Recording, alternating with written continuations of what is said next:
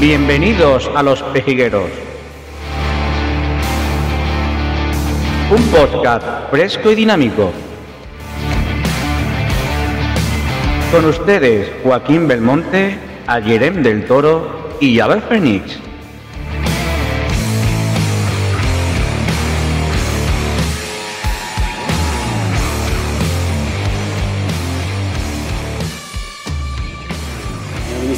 Centrar en la enmienda en la que hemos desarrollado una medida que está siendo polémica estos días, que proponemos junto a muchas otras fuerzas verdes europeas, que consiste en una reducción de la jornada laboral a cuatro días semanales a 32 horas. Hemos presentado un proyecto piloto de 50 millones de euros para estudiar la viabilidad de la reducción de la jornada laboral y acompañar a las empresas y a la adaptación que pueden hacer las empresas en cada caso sin que suponga coste añadido para las empresas. Tengo que decirle que no he entendido la oposición del Gobierno cuando ustedes mismos han votado a favor de un proyecto como este que está en marcha en la Generalitat Valenciana. ¿Por qué es buena la reducción de la jornada laboral a cuatro días semanales? En primer lugar, es una medida democrática. No es libre quien no tiene tiempo. Hay que tener tiempo para poder participar en política, para cuidar de los nuestros y poder conciliar, en definitiva, para poder ser ciudadano y ocuparse de los asuntos públicos.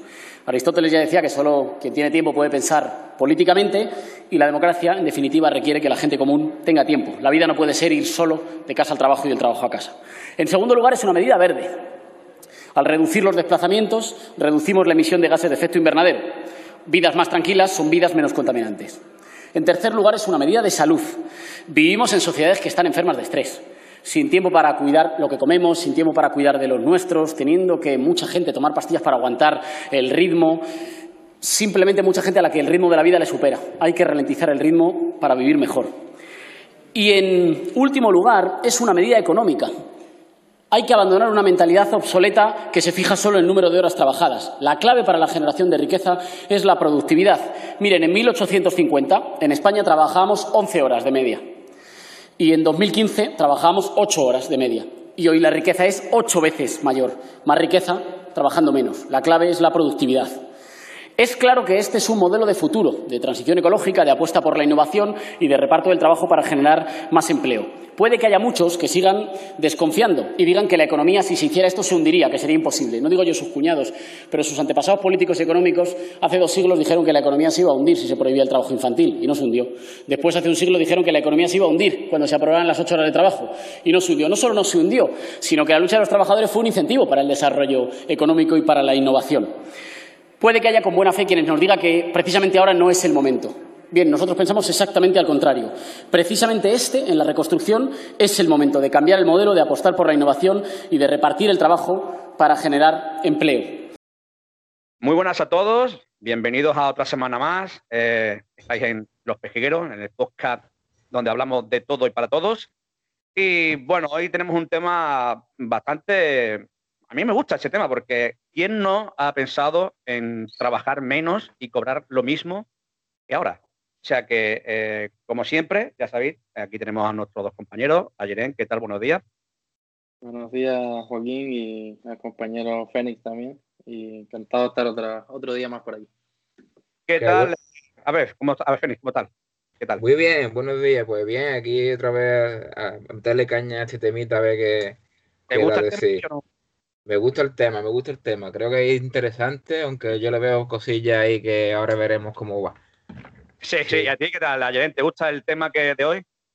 Sí, la verdad que me parece interesante, sobre todo también mirándolo desde mi lado de, la psicología, lo poquito que, que pueda aportar también y conocimientos que tenga de, cómo puede favorecer o no eh, el tema del que vamos a hablar hoy, así que a las personas, así que vamos a ver. Sí yo creo que, mucha gente eh, le gustará eh, esta, bueno, esta propuesta que han hecho desde Más País, ¿vale? Que, bueno, Más País y eh, Equo creo que sí también, ¿vale?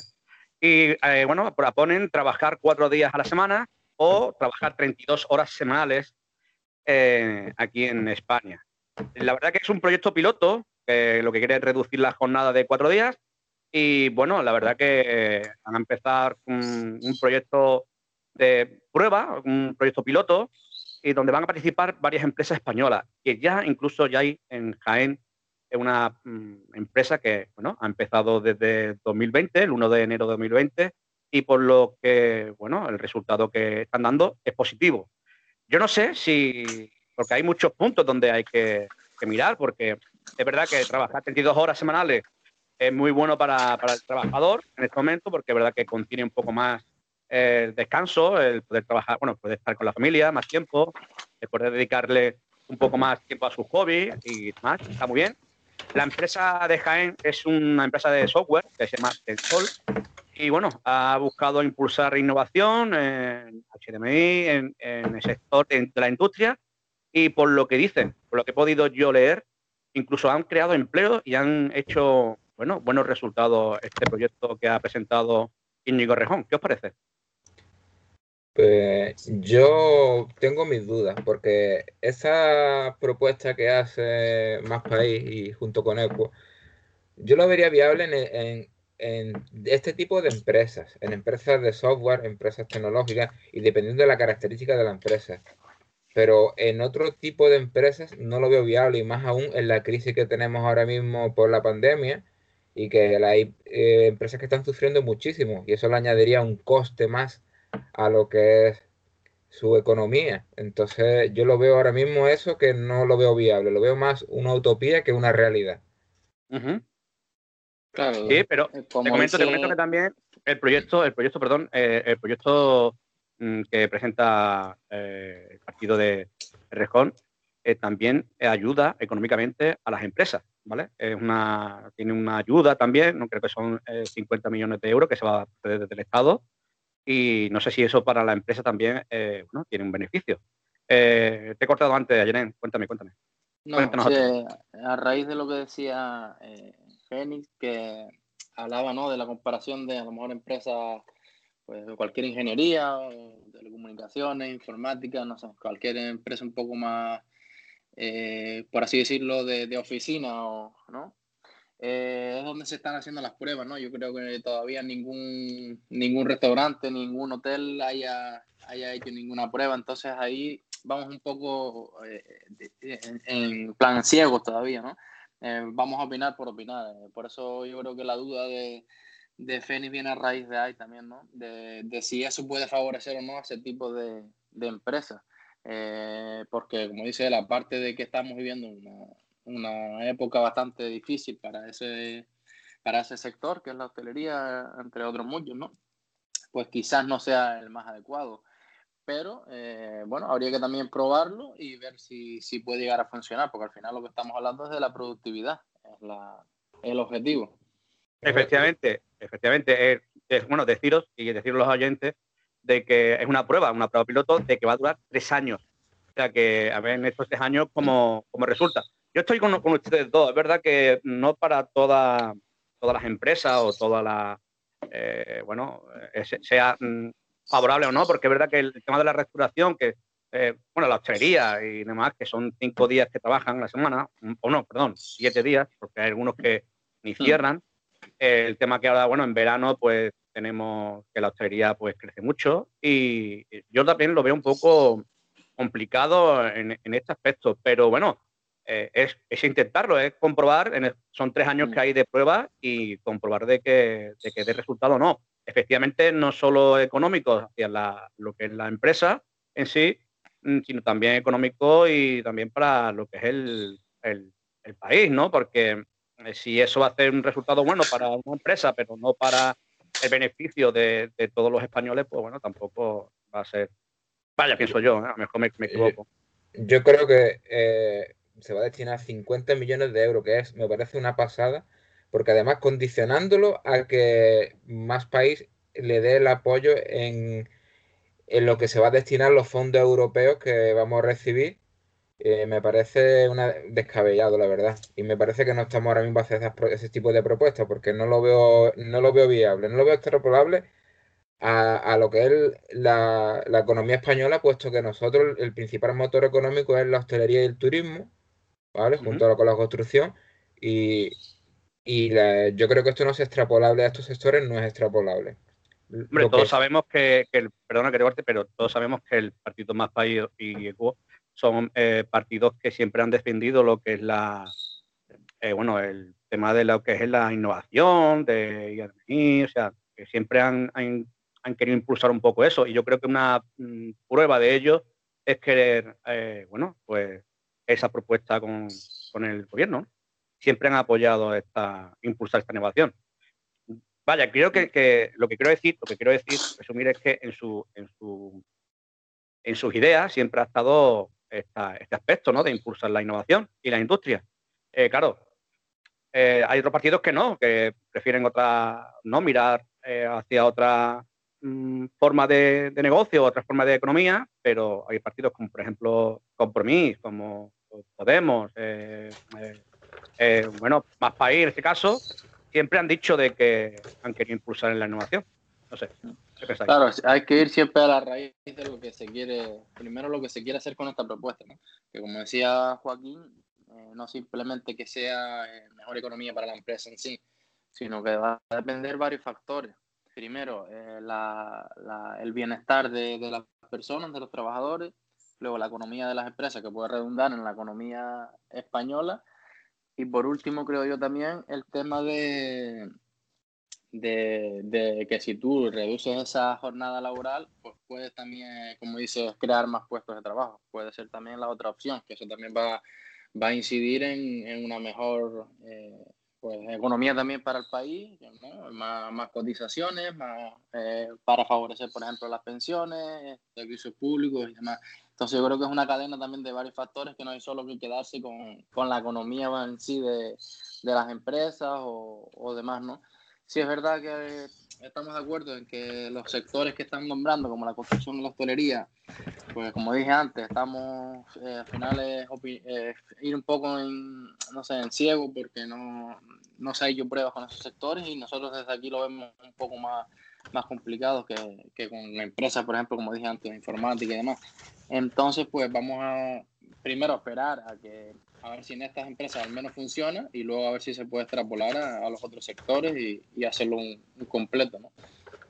Ah, yo sigo pensando que es una cantidad de dinero que para mí se va a desperdiciar y es muy importante eh, tener en cuenta en qué se va a gastar esos fondos europeos porque esos fondos europeos supongo yo que habrá que devolverlo, que aquí no se trata de gastar el dinero sin ton ni son, que hay que una responsabilidad muy grande a los representantes públicos en, ver en qué se gastan eh, el dinero y es una apuesta muy fuerte, ¿vale? Y hay que levantar el país después de la crisis que estamos viviendo por la pandemia.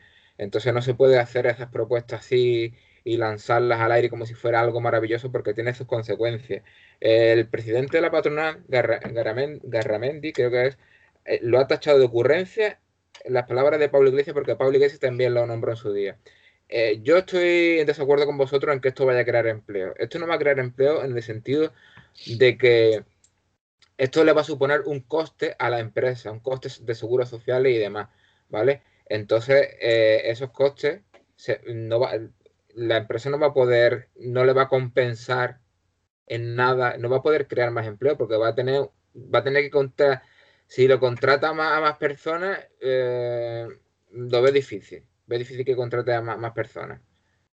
Yo creo que la empresa va, a tener pérdida, va a tener pérdida porque tiene, le incrementa sus costes, entonces mm, tiene, reduce su, su beneficio y le va a hacer imposible contratar más personas. Y más cuando en, España la mayoría de las empresas que hay es pequeña y mediana empresa, hay muchos autónomos, hay muchísimos autónomos en España que no podrían soportar este tipo, el autónomo que tenga algún asalariado no lo puede soportar esto. Pues y ya está bastante resentido la economía para esto. Yo creo que esta propuesta no es extrapolable a, la situación española. Pues yo difiero de los dos puntos que acabas de decir. El primero dijiste es desperdiciar el dinero de, los fondos europeos. Eh, no se sabe si el proyecto que se lleva a cabo tiene, llega, llega a ser favorable y por lo tanto va a llegar a tener beneficios para la economía española. Por, por ejemplo, puede ser más cotizaciones o puede ser una mejor calidad de vida de los españoles, por poner un ejemplo. Y en segundo lugar, eh, me estás diciendo que la empresa simplemente va a tener costes, no va a tener beneficios. Hombre, esta propuesta se hace como ya y como ya se han visto los resultados de las pocas empresas que lo han, lo han, lo están haciendo en diferentes países, que a mayor productividad, mayor beneficio para el empresario. Por lo tanto, eh, no, puede, no puede haber más costes, simplemente incluso va a llegar a tener más beneficios y mejor tener mejor productividad. Sí, pero mayor productividad dependiendo del sector en el que se, en el que se emplee. No, no, yo estoy hablando ahora mismo de las empresas que lo están haciendo. Es lo sí, pero ¿qué tipo de empresas son? ¿Son empresas de software o, empresas que, que, tienen un desarrollo más intelectual? Que yo puedo estar de acuerdo contigo en que una persona, si está ideando un programa de informático o, o algo en algo en el que trabaja el intelecto, pues mm. no tiene por qué estar eh, ocho horas para que sea rentable, para que su mm. rendimiento sea el óptimo. Pero, pero en ese tipo de empresas sí, sí entiendo yo que cuando esté más descansado, pues será mm. más, más productivo. En ese tipo de empresas, pero en otras, en otras no. Y aquí el tejido eh, que sostiene la economía en España no es ese tipo de empresa. Aquí no somos. Hombre, no eh, es porque no se ha querido. Bueno, pero eso ya, eso ya es ahondar en otra cosa. Yo aquí, Sí, sí, pero aquí la, economía se sostiene principalmente de hostelería, turismo y, construcción. Y entonces, si tú a un empresario de la construcción, a un empresario hotelero, le reduces, le reduces el número de horas que tiene que trabajar el, camarero de turno y tiene que contratar a otro, ya le está añadiendo un coste.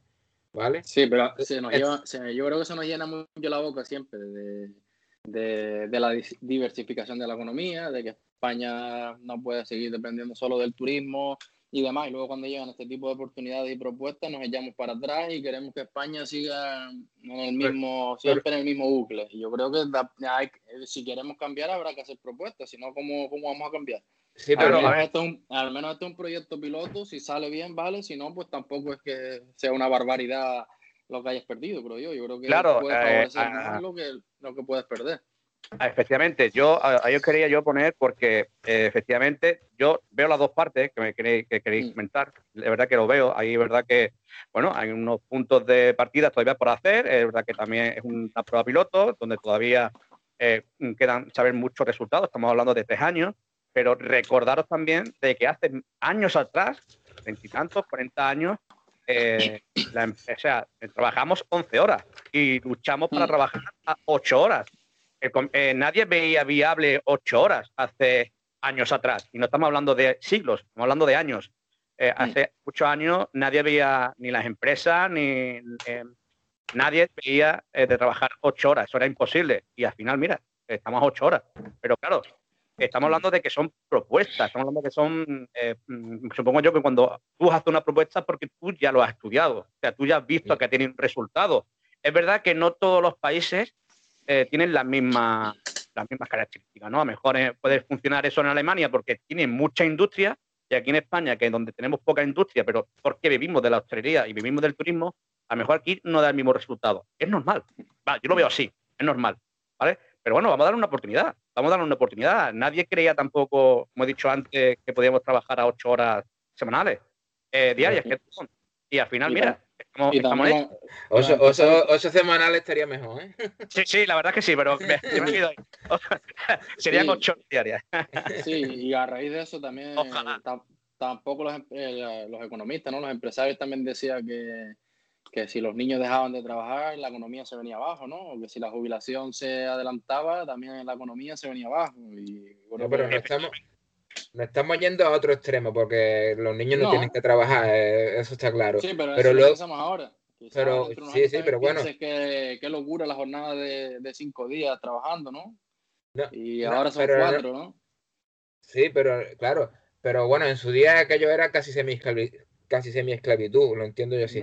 Pero, pero es que esta propuesta eh, va a suponer para, para las empresas, va a suponer un coste un coste bastante grande porque tiene que contratar a lo mejor más, tiene que contratar más personal y le supone un coste. Entonces, la empresa va, va, a, intentar recortar.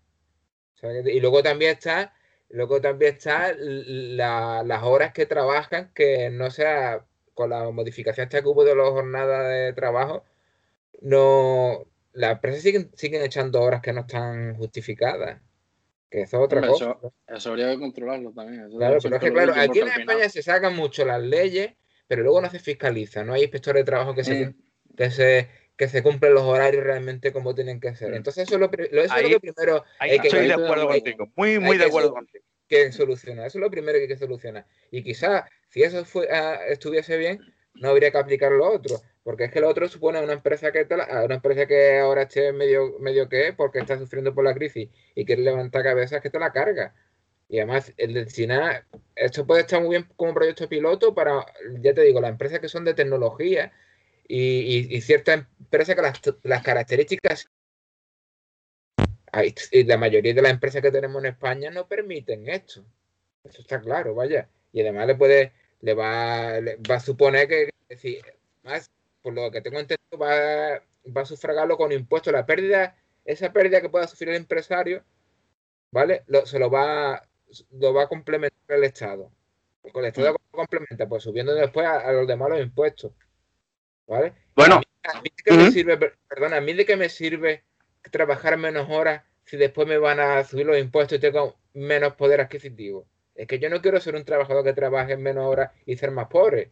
Yo creo que mantener mi sueldo, aunque trabaje la misma hora, pero a mí no me sirve de nada trabajar menos horas, pero luego me suben los impuestos y soy más pobre. ¿Qué ventaja tengo? Ninguna. Es que así, vaya.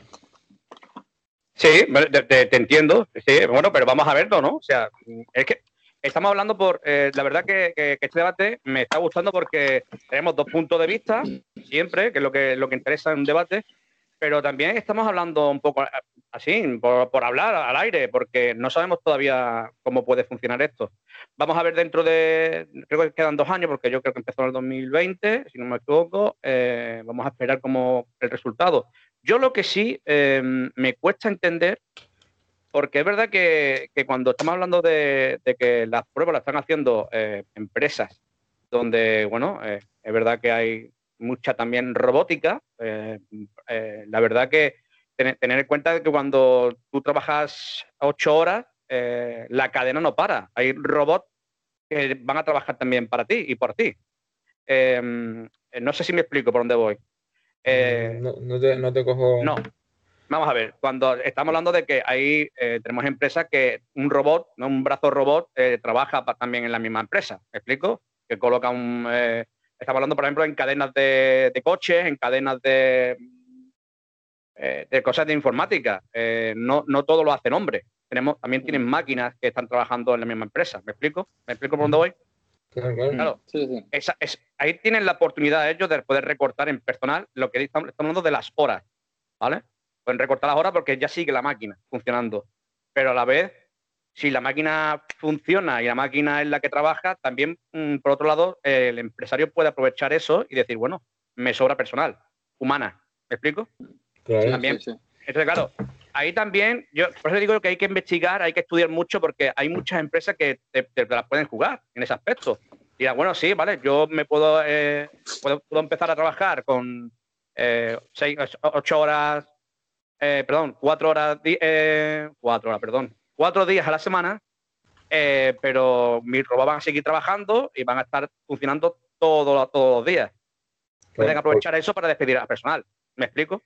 Que hay que estudiar también, y, bueno, y, mirar, mirar esas empresas, mirar cómo, lo, cómo lo hacen. Porque también hay mucho, hay mucho aprovechado, como quiero decir. Ahí es donde quiero ir, que hay mucho aprovechado en este aspecto, muchos empresarios que aprovechan la oportunidad. Y bueno, eh, vamos a ver cómo resulta. Pero lo interesante, lo interesante es saber si eh, tienen beneficio económico, tanto para el país como para la empresa, y es verdad que crean empleo, como se supone que en el estudio que han hecho eh, dice que puede haber. Mira, yo voy a ir a un caso, porque estamos hablando siempre de que, no recordaba ahora mismo, estamos hablando siempre de que son que solo lo han hecho empresas, ¿no? Del sector de, la, de las telecomunicaciones, de los software y demás. Y hay un caso también muy importante en Estados Unidos que es de, comida rápida, el Shake Shack creo que se llama, tipo McDonald's, Burger King algo así, y se llama Shake Shack. Y ellos lo que hicieron fue, bueno, lo que llevan haciendo ya un tiempo es el poner a sus empleados 32 horas. ¿Qué ha pasado con esto? Han contratado, claro, más empleados para que estén esas horas y han, tenido aún más productividad, por lo tanto no ha tenido costo sobrecoste el tema de contratación. O sea, estás contratando más personas, los que están trabajando tienen mejor calidad de vida y tú sigues ganando más dinero. Mm, yo es que no Quería poner ese, ejemplo para un ejemplo importante, porque estamos hablando solo de empresas de, otro tipo, y esa es una empresa ahora en Estados Unidos que se llama Shake Shack, que es de hamburguesas y estas cosas de comida rápida, y es lo que he dicho. Ojo, ojo, ojo con esto. Ojo con esto de, la, de las hamburgueserías y demás. Ojo porque eh, hay que recordar que en Estados Unidos el tema del mm, sobrepeso y demás está muy controlado. Estamos hablando de una empresa donde te dan eh, comida rápida, comida basura, ¿vale? Y tener en cuenta que también Estados Unidos es el número uno en esos, aspectos. Para mí es como si fuese una industria más para ellos. ¿Me explico? hay que tener, cuidado con eso porque a la vez de que estás eh, mejorando la vida de tus trabajadores, estás empeorando la vida de los demás con tu comida. Sí, no, eh, eso claro, es otro, otro, tema ya aparte. Me, me refería para comparar el tema de la hostelería. En, de la hostelería y de España, Ahí está, ahí está, a mí, a, mí no me, a mí no me salen los números, porque yo entiendo que esa empresa tiene que contratar más personal, tiene que contratar más personal, y suponen más costes en cuanto a salario, en cuanto a seguros sociales. Sí, sí. ¿Vale? Entonces, ahí tiene que perder por fuerza. No, pero si una empresa, ¿cuál es el objetivo de una empresa? Claro, depende de la una empresa, claro, de la una empresa es el beneficio, la productividad. Claro. es que es matemática. Si tú tienes más productividad, puedes contratar a más personal. Sigues teniendo el mismo beneficio. Es que no sé dónde, dónde ves el pues, problema, me refiero. Pues, el problema lo veo en que tú, mm, si tienes la, tú tienes los mismos clientes, ¿vale? No, no, estás teniendo más. O más, o, o, o, en menos tiempo. Pero estás pudiendo sacar más clientes. Porque tienen personas más preparadas, más, más, más, más activas, que, no, que tardan menos en hacer todos los productos. Entonces, la cola que antes te venía y, por ejemplo, tú tenías que cerrar la puerta a un cliente porque si no, está lleno. ¿no? El cliente, ahora el cliente ya ha comido porque la comida la ha tenido antes y ha podido venir otro cliente detrás a sentarse en su mesa. No sé si me explico. Tú no has ido a bares aquí en Almería y has tenido que hacer un. Bueno, yo dije en Almería porque estoy en Almería. Cualquier bar de estos de tapas y demás, que hay una cola los fines de semana que no es ni normal si tú tienes una, un trabajador que sea muchísimo más eficiente, esa, esa cola no la tienes después. No sé si me explico. bueno, eh, el trabajador no va, no es Pidi González, el trabajador tendrá un ritmo de trabajo que, que pero tendrá el que puede soportar. si trabaja menos horas. Si te entra alguien fresco a mitad de jornada, y no sigue el mismo trabajo desde el principio hasta el final, tendrá un, mejor rendimiento. Tú no llegas igual a, la última hora de, tu jornada laboral que llega alguien que está empezando. Ya, ya, pero vamos, yo lo veo muy, difícil. Que, supone el doble de sueldo, ¿eh?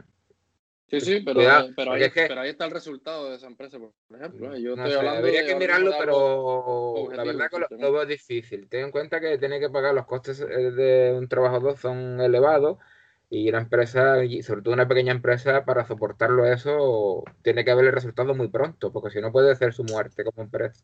Claro, claro, ya estamos hablando, tú por ejemplo estás hablando, claro, de una empresa pequeña. Yo ya estoy hablando de esta, por ejemplo, me imagino que sea una franquicia como puede ser McDonald's o Burger King. Claro, pero es que... No supone prácticamente nada. El tejido empresarial en España se alimenta principalmente de pequeña y mediana empresa. Hay muchísimos autónomos, muchísimas pequeñas y medianas empresas aquí en España. Y entonces ya por eso te digo que eso sería extrapolable a grandes cadenas y, a empresas de software, de tecnología y demás. Ahí sí, pues ahí puede ser, ¿vale? En los que trabaje más el intelecto que el trabajo físico. Pero a, ese, otros tipos de trabajo del que nos sustentamos fundamentalmente, no lo veo. La verdad, me gustaría verlo porque yo quiero el bien para todo el mundo y sobre todo que la gente estuviera más, más descansada, más contenta, más feliz, que consumiese más, pero que creo que no va a compensar una cosa con la otra. ¿Sabes qué te digo? Sí, sí, entiendo lo que, a lo que te refieres, ¿no? Pero yo, creo, yo creo que todos todo entendemos los dos, los dos puntos, ¿vale? Y yo creo que, que los oyentes que escuchen esto, algunos estarán a favor de, de Ayeren, como digo yo, y también estará a otros a favor de, de Phoenix. Lo que, lo que sí eh, nos estamos dando cuenta que estamos hablando de un empleo, ¿vale? Estamos hablando de un proyecto. Y bueno, eh, yo también os digo una cosa. Eh, tal como está eh, el, país ahora mismo en España, con el tema del COVID y el tema de desempleo que está cada vez mayor escala, no sé si deciros que si esto en, la época que estamos viviendo, aunque por los resultados que estoy viendo en estas empresas, que es verdad que son empresas de software y demás, están dando muy buenos resultados económicamente y también empresarialmente y también eh, creando, bueno, creando empleo, pero eh, con lo que está cayendo ahora mismo, eh, ¿veis que actualmente se puede crear empleo de esta forma? O sea, empleo, estamos hablando de empleo, de un buen empleo, no un empleo basura donde tú tienes que buscarte más de un empleo para poder vivir. ¿Me explico? porque es verdad de que tú puedes trabajar. Yo vuelvo a, vuelvo a, vuelvo lo de antes, a las empresas que, bueno, son un poco mm, pícaros, ¿vale? Que esto se lo puede llevar a su terreno eh, de malas formas. Contratarlo 32 horas, pero un sueldo de 32 horas y, bueno, y una, un seguro social de 32 horas. Eso habría que controlarlo también.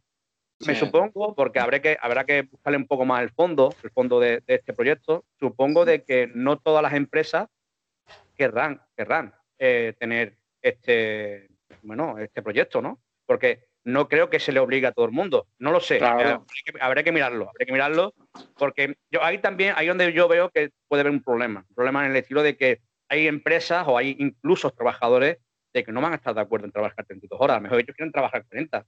No sé, mm. económicamente o porque, bueno, eh, tienen tiempo, no tienen familia, están viviendo solos y pueden que ellos quieran trabajar 40 horas. Si esto en un futuro, en un futuro fuera una ley de Estado que sea obligatorio, bueno, ahí tenemos también un buen debate, porque a lo mejor no todo el mundo quiere trabajar 32 horas.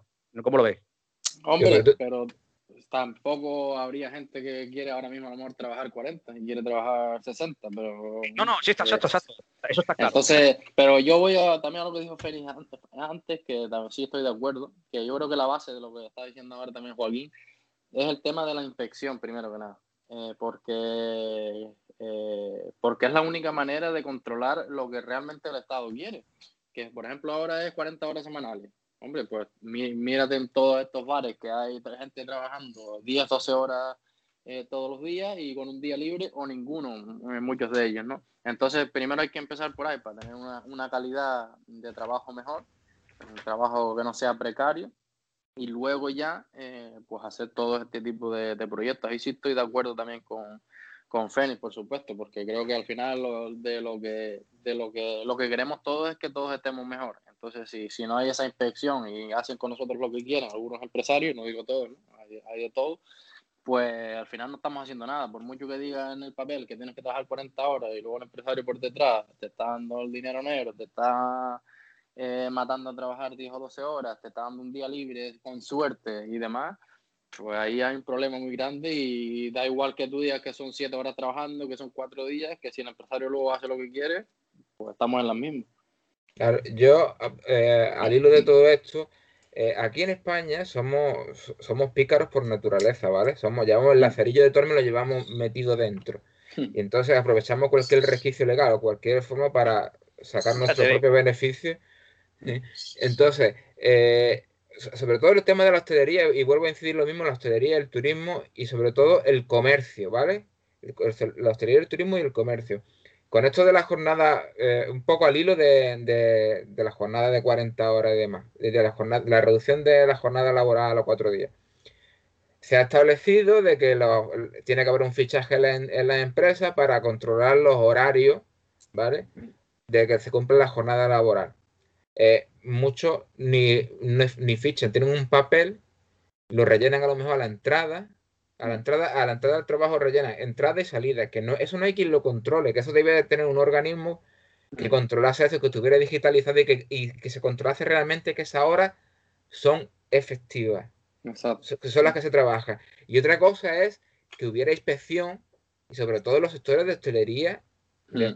que echan jornadas maratonianas y sobre todo en verano, de personas que se tienen allí en, el restaurante desde las 12 del día, incluso hasta la 1 de la mañana, mm, por, muy, por muy escaso sueldo, o, que fuera un sueldo bueno, pero esas personas tienen que descansar.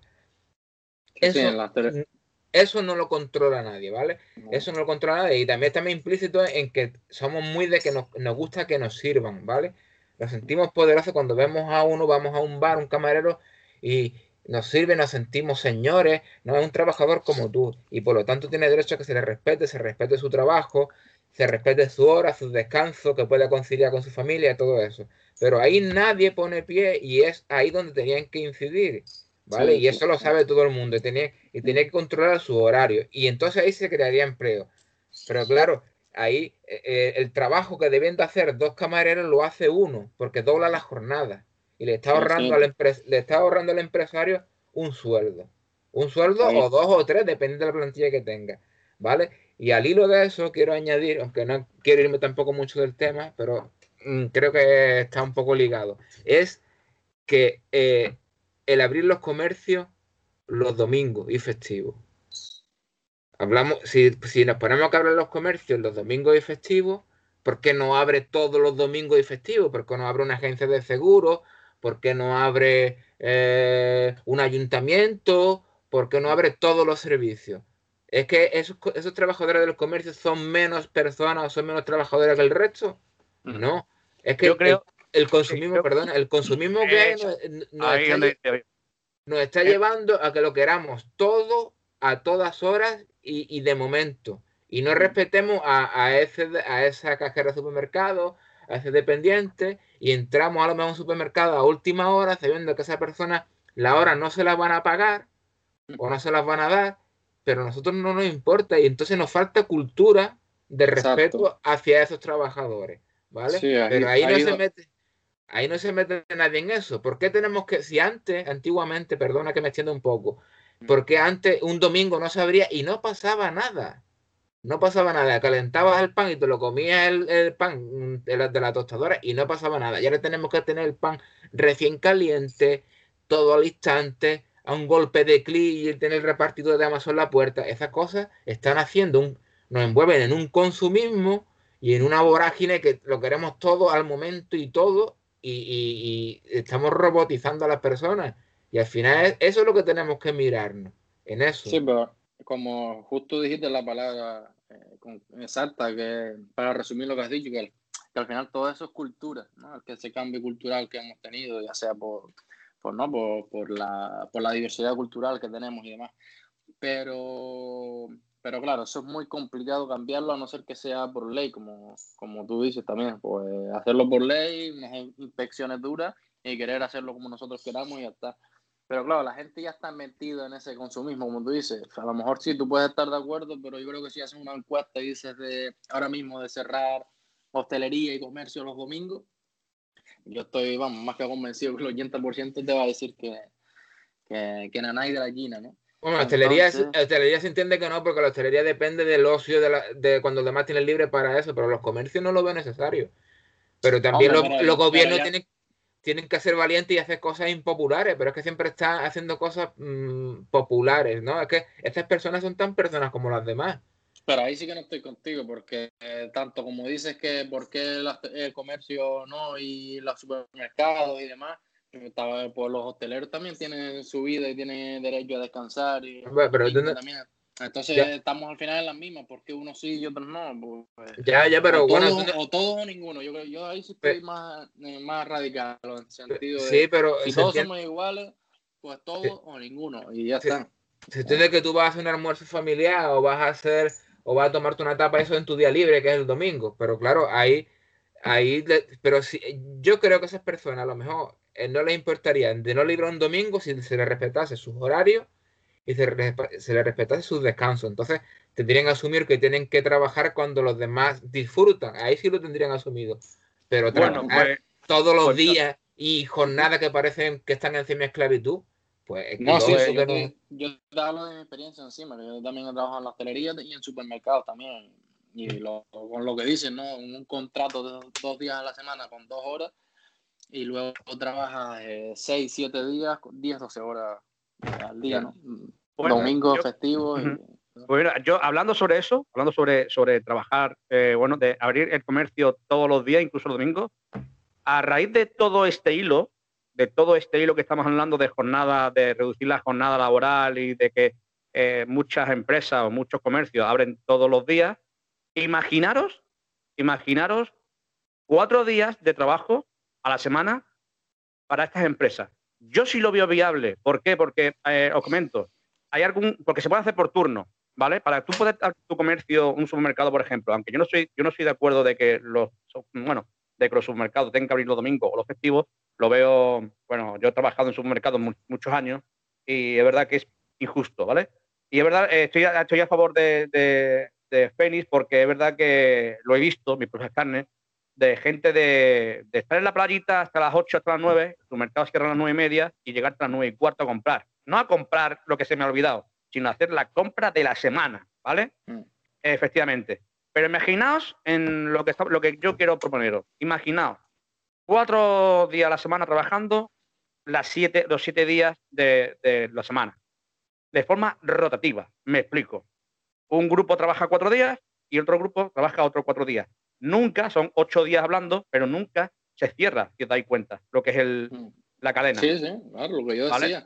O sea, estaba hablando, está hablando, no hace falta cerrar los domingos porque, bueno, a lo mejor esta semana me toca trabajar un domingo, pero la semana me toca trabajar a mi compañero y yo lo libre. Entonces, y al final, y, también estoy trabajando solo cuatro días a la semana. Yo sí lo veo viable, da igual que sea un domingo que sea un lunes al final. Eso económicamente para la empresa, bueno, para mí yo lo veo un beneficio, y también para lo que es el país, ¿vale? Porque estamos hablando de que todos los días se está trabajando y esa cadena sigue funcionando. Sí, pero, eso, ocurre, pero eso ocurre también, perdona, eso también ocurre en, los, trabajos funerarios. La funeraria nunca cierra, ¿vale? Y, se hacen por, por turno, ¿vale? Se hacen por turno, uno trabajan eh, de noche, otro de día, y así cuatro días, ¿vale? Y después tiene sus descansos. Pero claro, ahí yo sí veo beneficioso, eh, ahí es cuando yo quería yo ir a, en, en, bueno, que ya creo que ya es hora, ¿no? De ir a ese, a ese punto, era eh, que yo sí veo para, como estamos hablando de que hay algunas empresas que no se ve eh, trabajando cuatro horas, eh, yo sí lo veo.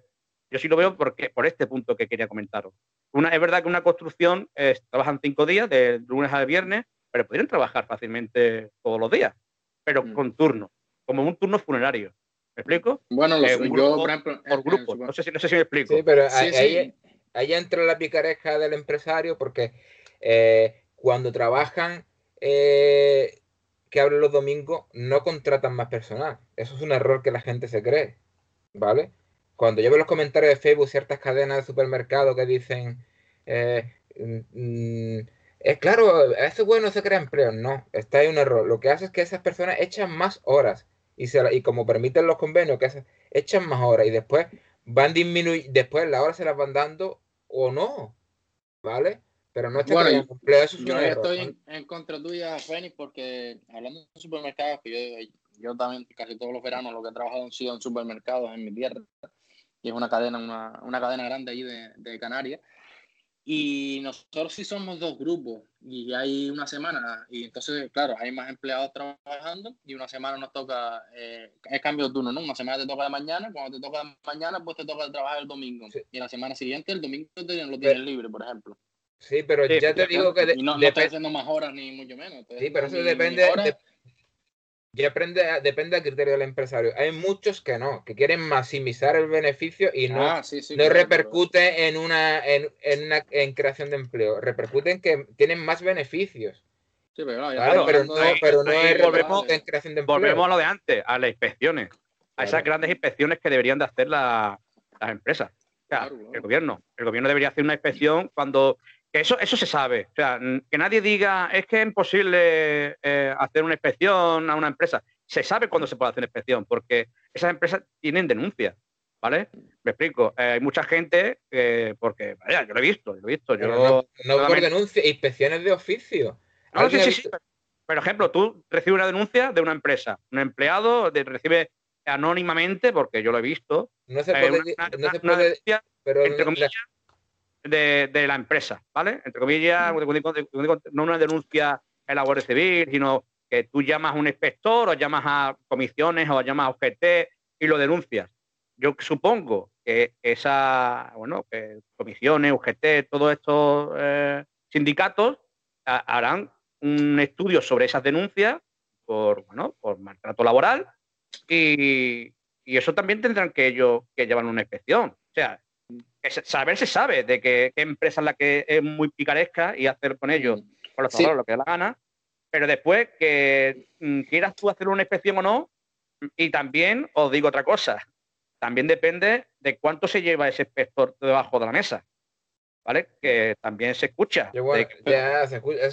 bueno, ahí vamos Ahí no es, otro tema, es otro tema. Es otro, tema, que no vamos a entrar en la honorabilidad del, del no vamos a entrar, pero yo, yo creo que en, en, en inspección de trabajo no te emiten denuncia anónima, empezando por ahí. Y, otra una pregunta que yo lanzo, quiero que no, ¿eh? Y otra pregunta que yo lanzo. ¿Alguien ha visto alguna vez una inspección de trabajo en un restaurante, en, un chiringuito en mitad del verano?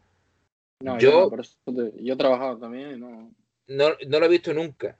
No sé por qué. No sé qué órdenes tiene. Lo he escuchado, pero no lo he visto. Y a lo mejor lo he escuchado y que le han venido una vez en el año, si acaso. Claro. Pero yo voy a lo que dice Fen, a los tipos de temas de denuncia, ¿no? Que yo, como trabajador seguramente soy el más perjudicado sea una denuncia. Entonces ahí también entramos en otro tema, que es el tema de los contratos de trabajo.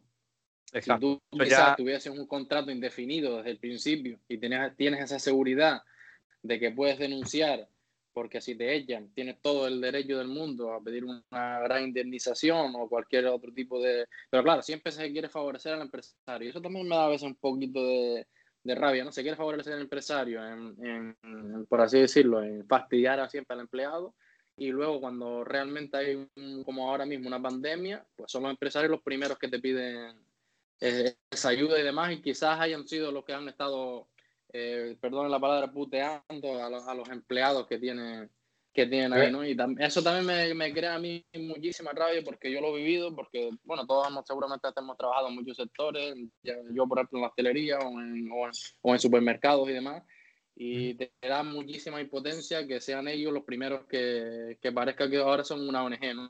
Eh, que no, estamos de, todo tipo de ayuda, que yo soy el que salva a España, ¿no? Pero, pero salva a España, eh, entre comillas, porque yo, yo he trabajado contigo y, y, más calidad de vida que ahí no puedo tener. Claro. Y eso también me crea impotencia. Empresario de todo tipo, claro. Tampoco se puede criminalizar al empresariado como si fuera un tirano, pero vamos, que hay ciertos sectores que, que sí es cierto, y todos los movidos en nuestras propias carnes, que, que una explotación, vamos, no te pagan las horas y, y es más hora de las que debes y el trato es más o menos regular, en fin. Pero, pero yo creo que... No puedes tener tu, tu, derecho a poder denunciar tranquilamente sin tener ese miedo a que te echen, que te quedes sin trabajo y sin darle de comer a, a tus hijos o, lo que va a vivir simplemente. Pero como, y además, eh, como últimamente con la reforma laboral que hubo, se facilitó tanto el despido y las indemnizaciones bajaron tanto que es que Mm. ante un trabajo de indefinido, decía, esto es indefinido. Y decía, la gente también confundía indefinido con fijo, que realmente mm. indefinido no es fijo. Mm. ¿Vale? Pero, eh, pero es que un día un trabajo de indefinido es que no vale nada. No vale nada en el sentido de que no tiene protección ninguna. La indemnización que hay es tan pequeña y demás que no. Claro, ahí me no que al final es otro tema muy grande, ¿no? Este.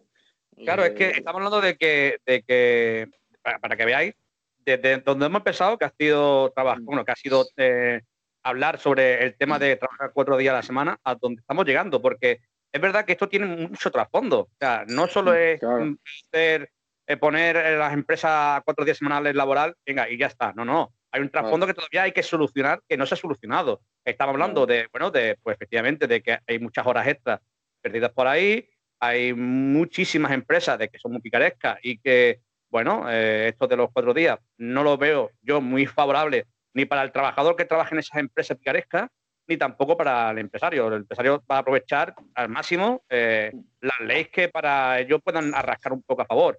Estamos hablando de empresarios picarescos, ¿vale? No de, de todos los empresarios, porque es verdad que montar una empresa en España hay que tener mucho valor. Y eso también hay que decirlo. O sea, muchas veces no, es que el empresario no sé qué, no, no, es una empresa también, ¿no? Pero hay que, hay que, mm, por eso que digo que desde que hemos empezado para hablar del tema de las cuatro horas, de las cuatro días, perdón, eh, por hemos llegado. ¿Por qué? Porque es verdad que tiene un trasfondo. Estamos hablando de que hay cosas sin solucionar en el empleo. Estamos hablando de claro, y que hay muchas cosas que todavía no se han solucionado y ya nos estamos metiendo, nos estamos metiendo a querer eh, trabajar cuatro días a la semana, cuando todavía no hemos, no hemos hecho un resultado en otros lados, ¿vale? Que sea beneficioso para el empresario ni para el trabajador. Es que al final siempre vamos a lo mismo, siempre se suele, eh, primero, eh, porque queda más bonito, cambiar el tejado que cambiar el, suelo. Efectivamente, y, hay que cambiar los suelos de, de, todos de todos los sectores y, todo, y este con muy, como este, muchos otros temas, ¿no? Que salen leyes o que salen propuestas y demás, y al final, si no cambias la base, tú, como, como estamos hablando, si tú pones cuatro días, pones tres días, pon dos si quieres, Pero si, si luego no hay una inspección y el empresario te va a seguir eh, eh, contratando, ¿no? Eh, contratando dos días, pero trabajando siete, pues, claro. por eso también, por eso, efectivamente, por eso también digo yo cuando, cuando Penny decía de que era un, bueno, de que una, es un gasto de 50 millones la propuesta de, de trabajar cuatro días laborables, ¿vale? Es verdad que es un dinero que, bueno, es verdad que es, es mucha pasta, y yo entiendo lo que quiere decir Fénix cuando dice que es mucha pasta cuando todavía no hemos solucionado otros problemas. Estamos hablando de estos problemas que hemos, llegado al punto de ahora. También estamos hablando de que estamos en una pandemia y que ese dinero, bueno, podríamos, eh, bueno, facilitarlo a, la pandemia, a luchar contra la pandemia. Estamos hablando de luchar, de mejor, de tener más, mejores eh, médicos, de mejores, eh, no sé, cómo decirlo, investigadores, que, o incluso en llevarlo para beneficios, esos, millones, hacer beneficiosos en una investigación a una vacuna creada por España.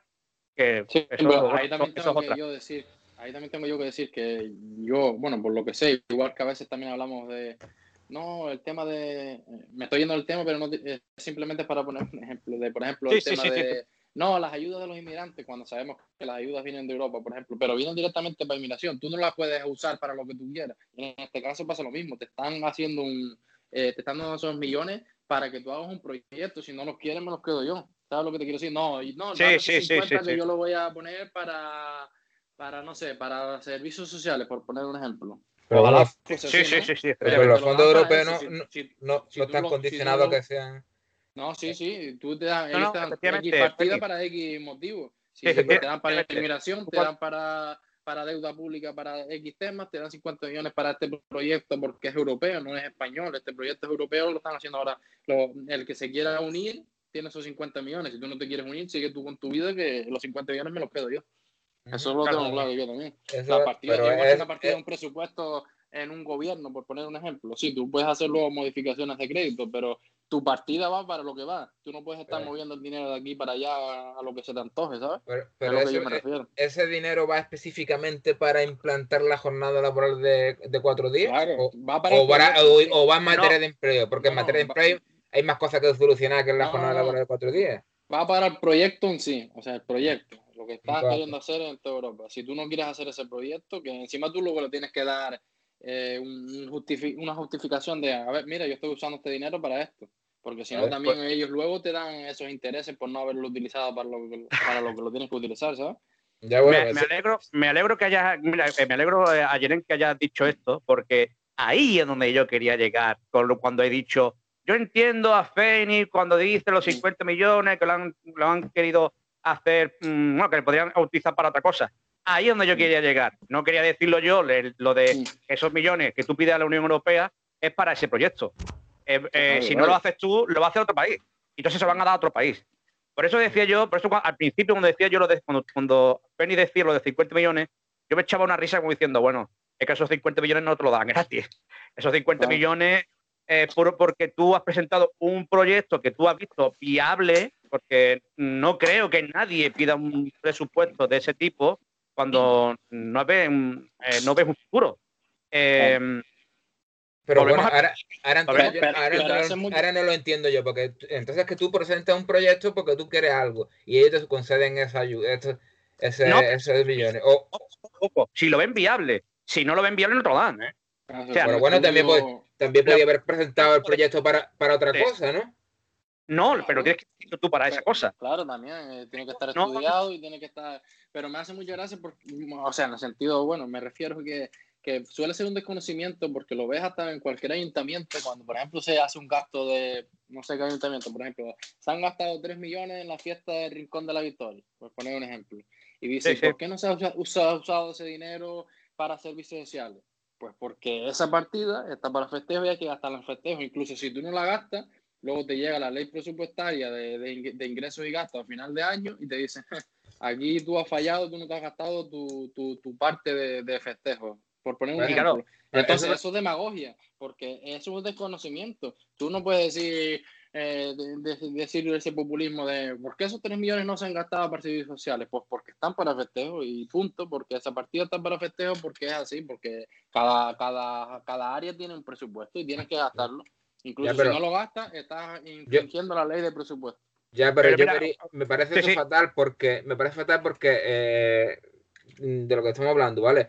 Dinero público y ahora a mí de qué me sirve un ayuntamiento o en otra administración de gastarme dinero en festejos si cuando yo tengo las calles esas polvos. Yo lo que quiero, tenía que dar cambiar la ley y dar flexibilidad, decirle, bueno, tiene que estar un mínimo a lo mejor para no vaciar tampoco de contenido una, área, ¿no? Por ejemplo, festejos u otro tipo. Pero sobre todo festejos más llamativos porque lo, mm, choca más porque lo suyo es que te gastes el dinero en algo que si tú no, eh, si tú tienes las calles hechas polvo, mm, ¿para qué te hacer una feria o una fiesta? Pero, necesitas tú eh, las calles en condiciones, no tener. ¿Sabes qué te digo? No? Ahora te voy a poner yo también. O sea, a ver, es que se me entiende, voy a decir que me parece demagogia en el sentido, de, o bueno, voy a decir populismo, por así decirlo, ¿no? En el sentido de que, de que decir, nos gusta decir las cosas porque queda, o sea, está bien, porque queda bonito decir que eh, tenemos las calles mal y hay que arreglarlas. Yo también lo digo. Pero cuando tienes conocimiento de, de la causa, yo por ejemplo conozco, este tema se, usó, se, se, dijo mucho ahora seguramente en cualquier ayuntamiento, pero yo conozco ahí de, de mi isla y demás. Se, se, abrió mucho este debate de que se gastaba dos millones en festejos cuando no había ni fiesta, por así decirlo, ni fiesta. Pero hay muchas empresas que comen de, de, de festejos. No sé si me explico también. Hay mucha gente que necesitan también, que tú no le puedes quitar ahora para porque sí, porque sí, no, porque, porque necesitan más para allá. Sí, ellos pueden entender una parte, pero no, ellos tienen que seguir comiendo. Encima no le está dejando hacer fiesta, no le está dejando, y esas empresas tienen que tener subvenciones, tienen que tener algún tipo de ayuda. Hay muchas personas detrás que están viviendo eso. Lo mismo pasó con la, con la cultura, por ejemplo. Por, eh, no, no, vas a gastar todo en servicios sociales si hay mm, cientos de empresas ah, de, cine, de música, de, de, lo que sea, que no están pudiendo actuar que, comen de ahí muchas familias y eso también hay que mirarlo. Sí, pero también entra un poco porque a la gente le gusta mucho las fiestas y, no nos acordamos. Y entonces, dinero para todo no puede haber. Entonces, eh, yo lo comparo un poco a la economía familiar. Si tú estás en tu casa y además, eh, y mucho peor, a tú, mucho peor aún, porque tú en tu casa tu dinero lo gastas como quieres, pero aquí estás gestionando el dinero de los ciudadanos. Entonces, hay que saber gestionarlo muy bien. Entonces, si tú en tu casa, en eh, la economía familiar, tú tienes un presupuesto y tú no, si tú tienes que procurar para comer y para las cosas básicas, tú no te vas a ir y va, no va, va a dejar de pagar la hipoteca, pagar el teléfono y pagar otras cosas para coger e irte a tomarte una cerveza o irte a Euro Disney o irte de vacaciones a un hotel de, cuatro estrellas, ¿no? Entonces, primero es lo más básico, lo más indispensable y después ya estaremos para fiestas.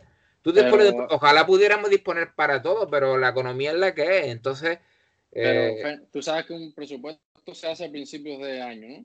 Entonces, cuando se edicionen los presupuestos de este año, no se puede hablar ahora de que por qué hay para festejos tanto y para, para lo otro tanto, porque un presupuesto se aprueba a principios de año y a principios de año no teníamos pandemia, por lo tanto es normal que haya, que haya habido una partida para festejos, haya habido otra partida para cultura y esas partidas hay que gastarlas, no se puede quedar ahí en el limbo y tampoco se pueden pasar así como así como cree la gente todo para servicios sociales, pues tampoco. Entonces, yo quiero ir a eso, un poco al conocimiento de, de, causa. y, y, entiendo también el cabreo de la gente, ¿no? Que dice, porque es que te da cabreo, ¿no? Pero también es que eso, que conocer la ley y cómo, cómo se tienen que hacer las cosas para poder conocer también por qué se está haciendo así, ¿no? No creo tampoco que, que un alcalde, eh, porque sí, quiera gastar en festejos 3 millones cuando no está viendo fiestas. Tendrá también sus motivos, ¿no? Eh, eso es lo que un poco me quiero yo... Pero yo lo que entiendo que la ley debería de cambiar para decir, bueno, hay una cantidad mínima que usted tiene que aportar a esta, a este, a esta cosa, a esta mm. concejalía, lo que sea, ¿vale? tiene usted que aportar esa cantidad dinero, pero después tiene que darle flexibilidad y el resto usted ya lo va gastando a medida que le vaya haciendo falta. Y entonces ahí, porque hay pueblos que tienen que invertir más en un área y, pueblos en otra, o comunidades autónomas en un área y, menos en otra. ¿Vale? bueno, pero eso depende también del gobierno, eso depende del, gobierno que le toque, ¿vale? A ver, me explico. Eh, tú haces un presupuesto y tú haces un presupuesto con lo que tú ves que tu pueblo necesita. Aún así, ¿vale? os quiero decir una cosa, vamos a hacer una hora, vamos a hacer una hora de, podcast. Mm. Eh, al principio decíamos... estamos, desviando. Eh, estamos desviando un poco, lo estamos desviando un poco, pero oye, pero es un, es un tema, es un tema que, mucha gente lo, eh, seguro que si lo oye le va a gustar porque viene un poco al hilo, aunque nos estamos yendo un poco de, todo viene hilado una cosa con otra. Hilado, hilado, Pero eh, os quiero recordar, porque me hace un poco de gracia, que afuera de micro estamos hablando, uh, no sé si este tema llegará para una hora. Bueno, mm. pues vamos para una hora. y yo creo que vamos para más. Vamos para más porque esto, esto promete, promete, porque mm. efectivamente, eh, para que veáis de un tema cómo ha salido, hasta dónde hemos llegado, porque todo viene a hilo, yo todo viene a mm. hilo. Y bueno, cuando yo decía, cuando, ahora que estamos hablando del tema de los presupuestos eh, de ayuntamientos y demás, el presupuesto lo hace el equipo de gobierno, ¿vale? Y eso es cuando ellos, como ven eh, cómo está el pueblo, cómo está la ciudad, eh, ellos dicen, bueno, pues yo creo que aquí se podría presupuestar un poco más o un poco menos. O los intereses que tengan, ¿vale? Estamos hablando de que, bueno, de que muchos, muchos partidos en los pueblos, eh, bueno, sus su presupuestos en cuando hacen una, una, bueno, cuando llegan las elecciones, mucha gente aporta un dinero a ese partido. Entonces también depende del empresario o de la persona, ¿vale? De que le llegue un beneficio o no. Pero bueno, es, que el presupuesto ese, otro, tema, es otro tema que podríamos hacerlo cuando lleguen las elecciones de los pueblos. Sí. sería, sería muy interesante también. Y, pero bueno, a lo que íbamos con el tema de, los, de las cuatro horas. Eh, de, las cuatro, de los cuatro días. Yo, chicos, las cuatro horas, ¿qué ganas tengo de trabajar solo cuatro? Lo tuyo es revolución, lo tuyo es revolución. ya es, lo mío ya es. Veniendo, bueno, ya yendo a ese tema, eh, lo dicho, lo dicho.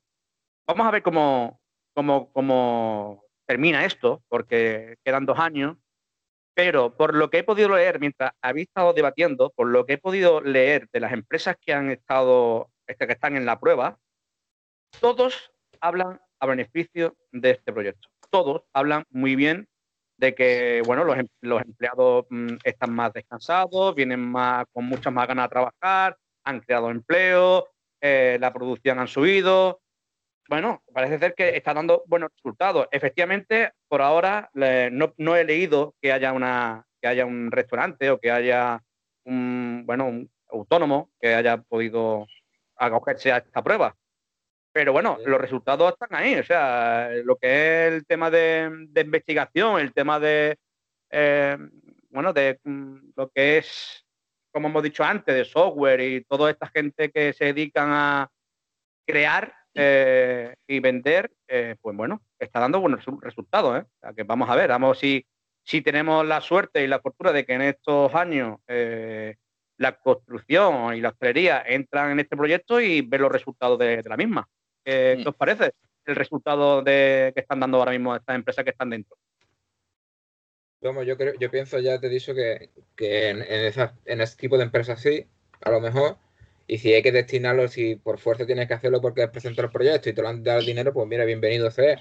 Pero que en las demás empresas la verdad que no lo veo. Mm, no lo veo por lo que ya hemos estado hablando, entonces me voy a repetir lo mismo.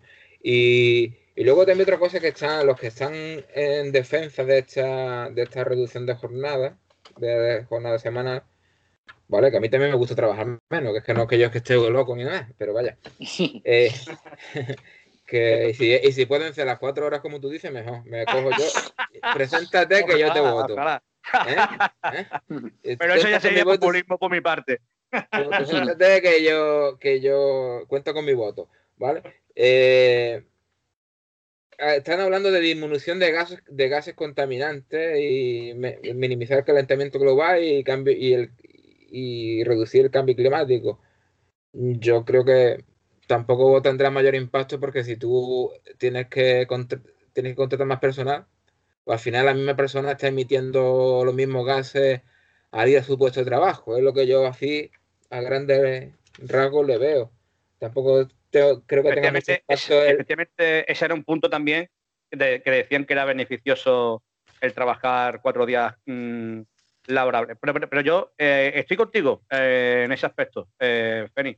No sé si eso va a ser beneficioso para el sistema, porque, bueno, estamos hablando de que si una persona deja, mm, bueno, trabaja menos, tendrá que contratar a otra persona que haga el turno que le toca al otro, ¿no? Y va a ser el mismo gasto. estamos hablando de contaminación acústica, contaminación de todo tipo. para ir al trabajo y demás. yo creo que ahí estoy contigo. No, no sé si eso tendrá un buen resultado. Yo, no, Yo ese tema, la verdad que no, o sea, no la, la verdad que no, no, me había informado por eso tampoco tengo un argumento ahora mismo. Entonces no sé tampoco, de primera pues estoy de acuerdo con ustedes que no sé en qué podría beneficiar, cuál sería el beneficio medioambiental, como, se, como están diciendo eh, algunos partidos, algunos, en algunos argumentos. Entonces no sé, tampoco, lo desconozco. Si me dieran un argumento, pues ya te digo, pues bueno, pues puede ser que o no puede ser. Pero ahora mismo, pues eso, mirando por la lógica, al final, si tú tienes que ir, si en vez de una persona tienes que ir dos personas al trabajo, ya al menos en coche estás gastando el doble, por poner un ejemplo. Entonces no sé tampoco cuál es, no sé cuál es el motivo y el argumento para defender esa postura. La verdad que yo ahí lo, lo desconozco. Y otra cosa, otro que a los que están en contra de la medida es que eh, el tiempo que deja de trabajar ese, ese trabajador lo, se va a cubrir con, con becarios y falsos autónomos y, y entonces eh, va a haber mayor precariedad laboral, ¿vale? Que no es que sea. Por eso os decía yo cuando, cuando decíais lo de los turnos rotativos que crearía empleo, no estaba de acuerdo por lo mismo. Yo, eh, eh, aún así, becario y, y falso autónomo, pero es que yo veo que es que no hay turnos rotativos, que al final es, lo que es, que el trabajador le van organizando el horario, pero trabaja mm, lo mismo, como, como con la apertura de, de los domingos. Pero vengo a decirlo por lo mismo, por la apertura de los domingos. No, pero, o sea, yo creo que sí en creación de empleo, sí, porque si, si tú trabajas menos días y contratas a otra persona, ese tiempo pero, lo va a trabajar la otra persona. Pero, eh, pero empleo precario, de jornada, de jornada, media jornada, falso autónomo y, y, y becarios, vaya, que no es que vaya a crear, vaya a suponer ¿A, ti qué, de qué te sirve crear ese tipo de empleo? Eso es repartir miseria a fin de cuentas. Mm, no, porque si, si el salario va a ser el mismo, no, el salario, el salario no va a ser el mismo porque no te van a pagar tampoco el empresario por el tiempo que le, por las horas que le quedan por rellenar de la semana, no le va a pagar el mismo salario. Sí, pero estamos hablando antes de lo que decía, por ejemplo, Joaquín, de, de, de poner de, eh, que una empresa no cierre, al final no cierra nunca y está trabajando uno cuatro días y el otro otros cuatro días. ¿Entiendes? Sí, pero, a, ese, aspecto a lo que yo me, quería referir, pero ahora mismo escuchando a Feni, eh, estamos hablando lo de lo que estamos hablando al principio, eso es de la picaresca del empresario también, eh, que se quiere aprovechar también ese aspecto. Ahí, ahí es donde tiene que ir, bueno, tendría que estar el gobierno atento a estas empresas que, bueno, que hagan bien su trabajo, ¿no? Claro, yo me refiero si la propuesta se hace como se tiene que hacer, es lo que yo me refiero. Si ya, claro, si el empresario cada uno, pues ya ese es otro tema. Pero entonces eh, yo creo que eso al final lo están diciendo los propios empresarios, con esa picaresca ya están diciendo ese argumento, creo yo, de que va a crear empleo precario porque ellos saben que, que no, lo va, que no lo van a hacer así, por así decirlo. Pero si se hace como... Claro. Perdona, perdona, sí, sí, sí, sí, sí. No, no, simplemente iba a en lo mismo. Claro, eh, no, yo no ha faltado hoy, eh, porque como, los oyentes, si han escuchado los tres capítulos de, este podcast, eh, verán, han podido comprobar de que siempre hemos tenido un invitado. Hoy no ha faltado un invitado, la verdad, que nos fuese venido bien si fuese sido un empresario, nos fuera contado por su aspecto, porque es verdad que hemos visto de que, bueno, para algunas empresas le viene bien pero a lo mejor no todos los empresarios quieren adoptar esas medidas, ¿no? No sé, mm. a lo mejor hay algunos que no quieren. Pero aquí tenemos al amigo Fénix, que es portavoz de, del círculo de empresarios de... Sí, seguro. seguro, seguro, seguro. Pues no, pero bueno, por lo menos ha puesto yo creo esa voz de esos argumentos que él ha acullado, ¿no? De, de, lo que habrá visto de empresario y eso también ha sido bueno, aunque no hemos tenido ese empresario como dices tú, pero creo que Fénix sí ha puesto un poco, hay un hincapié en esos argumentos que de algunos empresarios que pueden estar en contra y por eso, bueno, hemos tenido un debate por eso también. Sí, la verdad que el debate ha estado bonito y como siempre ha estado de la mejor forma, eh, respetando la opinión de cada, de cada persona. Y bueno, eh, llevamos una hora y seis minutos de programa. Eh, podemos continuar si ustedes queréis, no hay, no hay ningún problema. Por mí tenéis todo el tiempo del mundo. Pero también yo quiero hacer hincapié de que la gente participe. Si ha escuchado este podcast y quieres participar mandando tu comentario de, bueno, que, bueno, ¿qué te parece eso de trabajar cuatro días a la semana? Si lo ves beneficioso para la empresa y para el, para el empresario y para el trabajador, o bueno, que deje su comentario si está de acuerdo, si no está de acuerdo con estas medidas que quieren, que quieren aportar, eh, bueno, que ha aportado, mejor dicho, eh, el partido de Más País con Equo. Y nada, queremos saber vuestras opiniones. continuamos si queréis sobre este tema, o si no, de otro tema que, que veáis que va al mismo hilo. Bueno, yo antes fuera de grabación estábamos hablando de un tema que yo creo que este tema de la, de la jornada está un poquillo agotado, ¿vale? Ya de lo que yo más o menos lo que teníamos que decir está todo dicho. Y con Ayeren propuso un tema referente, no sé si tratarlo ahora o, para el próximo podcast, como lo veáis. Yo estoy con ganas de, hablarlo, vaya. sí. sí, ya que comentarlo aquí de manera un poco rápida, porque al final eh, sí, simplemente comentarlo ya que es algo actual y ya está. Claro, efectivamente. Eh, dime, Feni, ¿de qué tema quieres pues, tratar eh, estuvimos hablando que el tema de la, del discurso de, bueno, la, la campaña de Vox y lo que sucedió en Vallecas esta última semana, cuando hubo los incidentes, los altercados estos entre antifascistas y que le lanzaron objetos a, los representantes de Vox en, en Vallecas, la, la mal llamada Plaza Roja. Sí. Eh, entonces, ese es el tema que íbamos a tratar. Entonces, ve que... Bueno, el, tema es un pelín, eh, como digo de ti, es un pelín eh, peliagudo, porque, bueno, eso de que le lanzaron, es que hay varias contradicciones, ¿vale? Te lo digo porque he visto, por menos por mi parte, ¿vale? He visto de que algunos periodistas de OK Diario, ¿vale? No quiero decir nombre, pero bueno, después te lo dejo el enlace, eh, la policía descubrió de que en sus mochilas llevaban piedras, ¿vale? Y bueno, y parece ser que le dijeron que dejaran las piedras fuera. O sea, se, dice de que fueron los mismos simpatizantes de Vox los que iniciaron esas pedradas, ¿vale? Por eso te digo que es un pelín peliagudo, porque uno dice una cosa, otro otra, y como, como siempre digo, como yo no estuve ahí, no sé quién fue culpable, ¿me explico?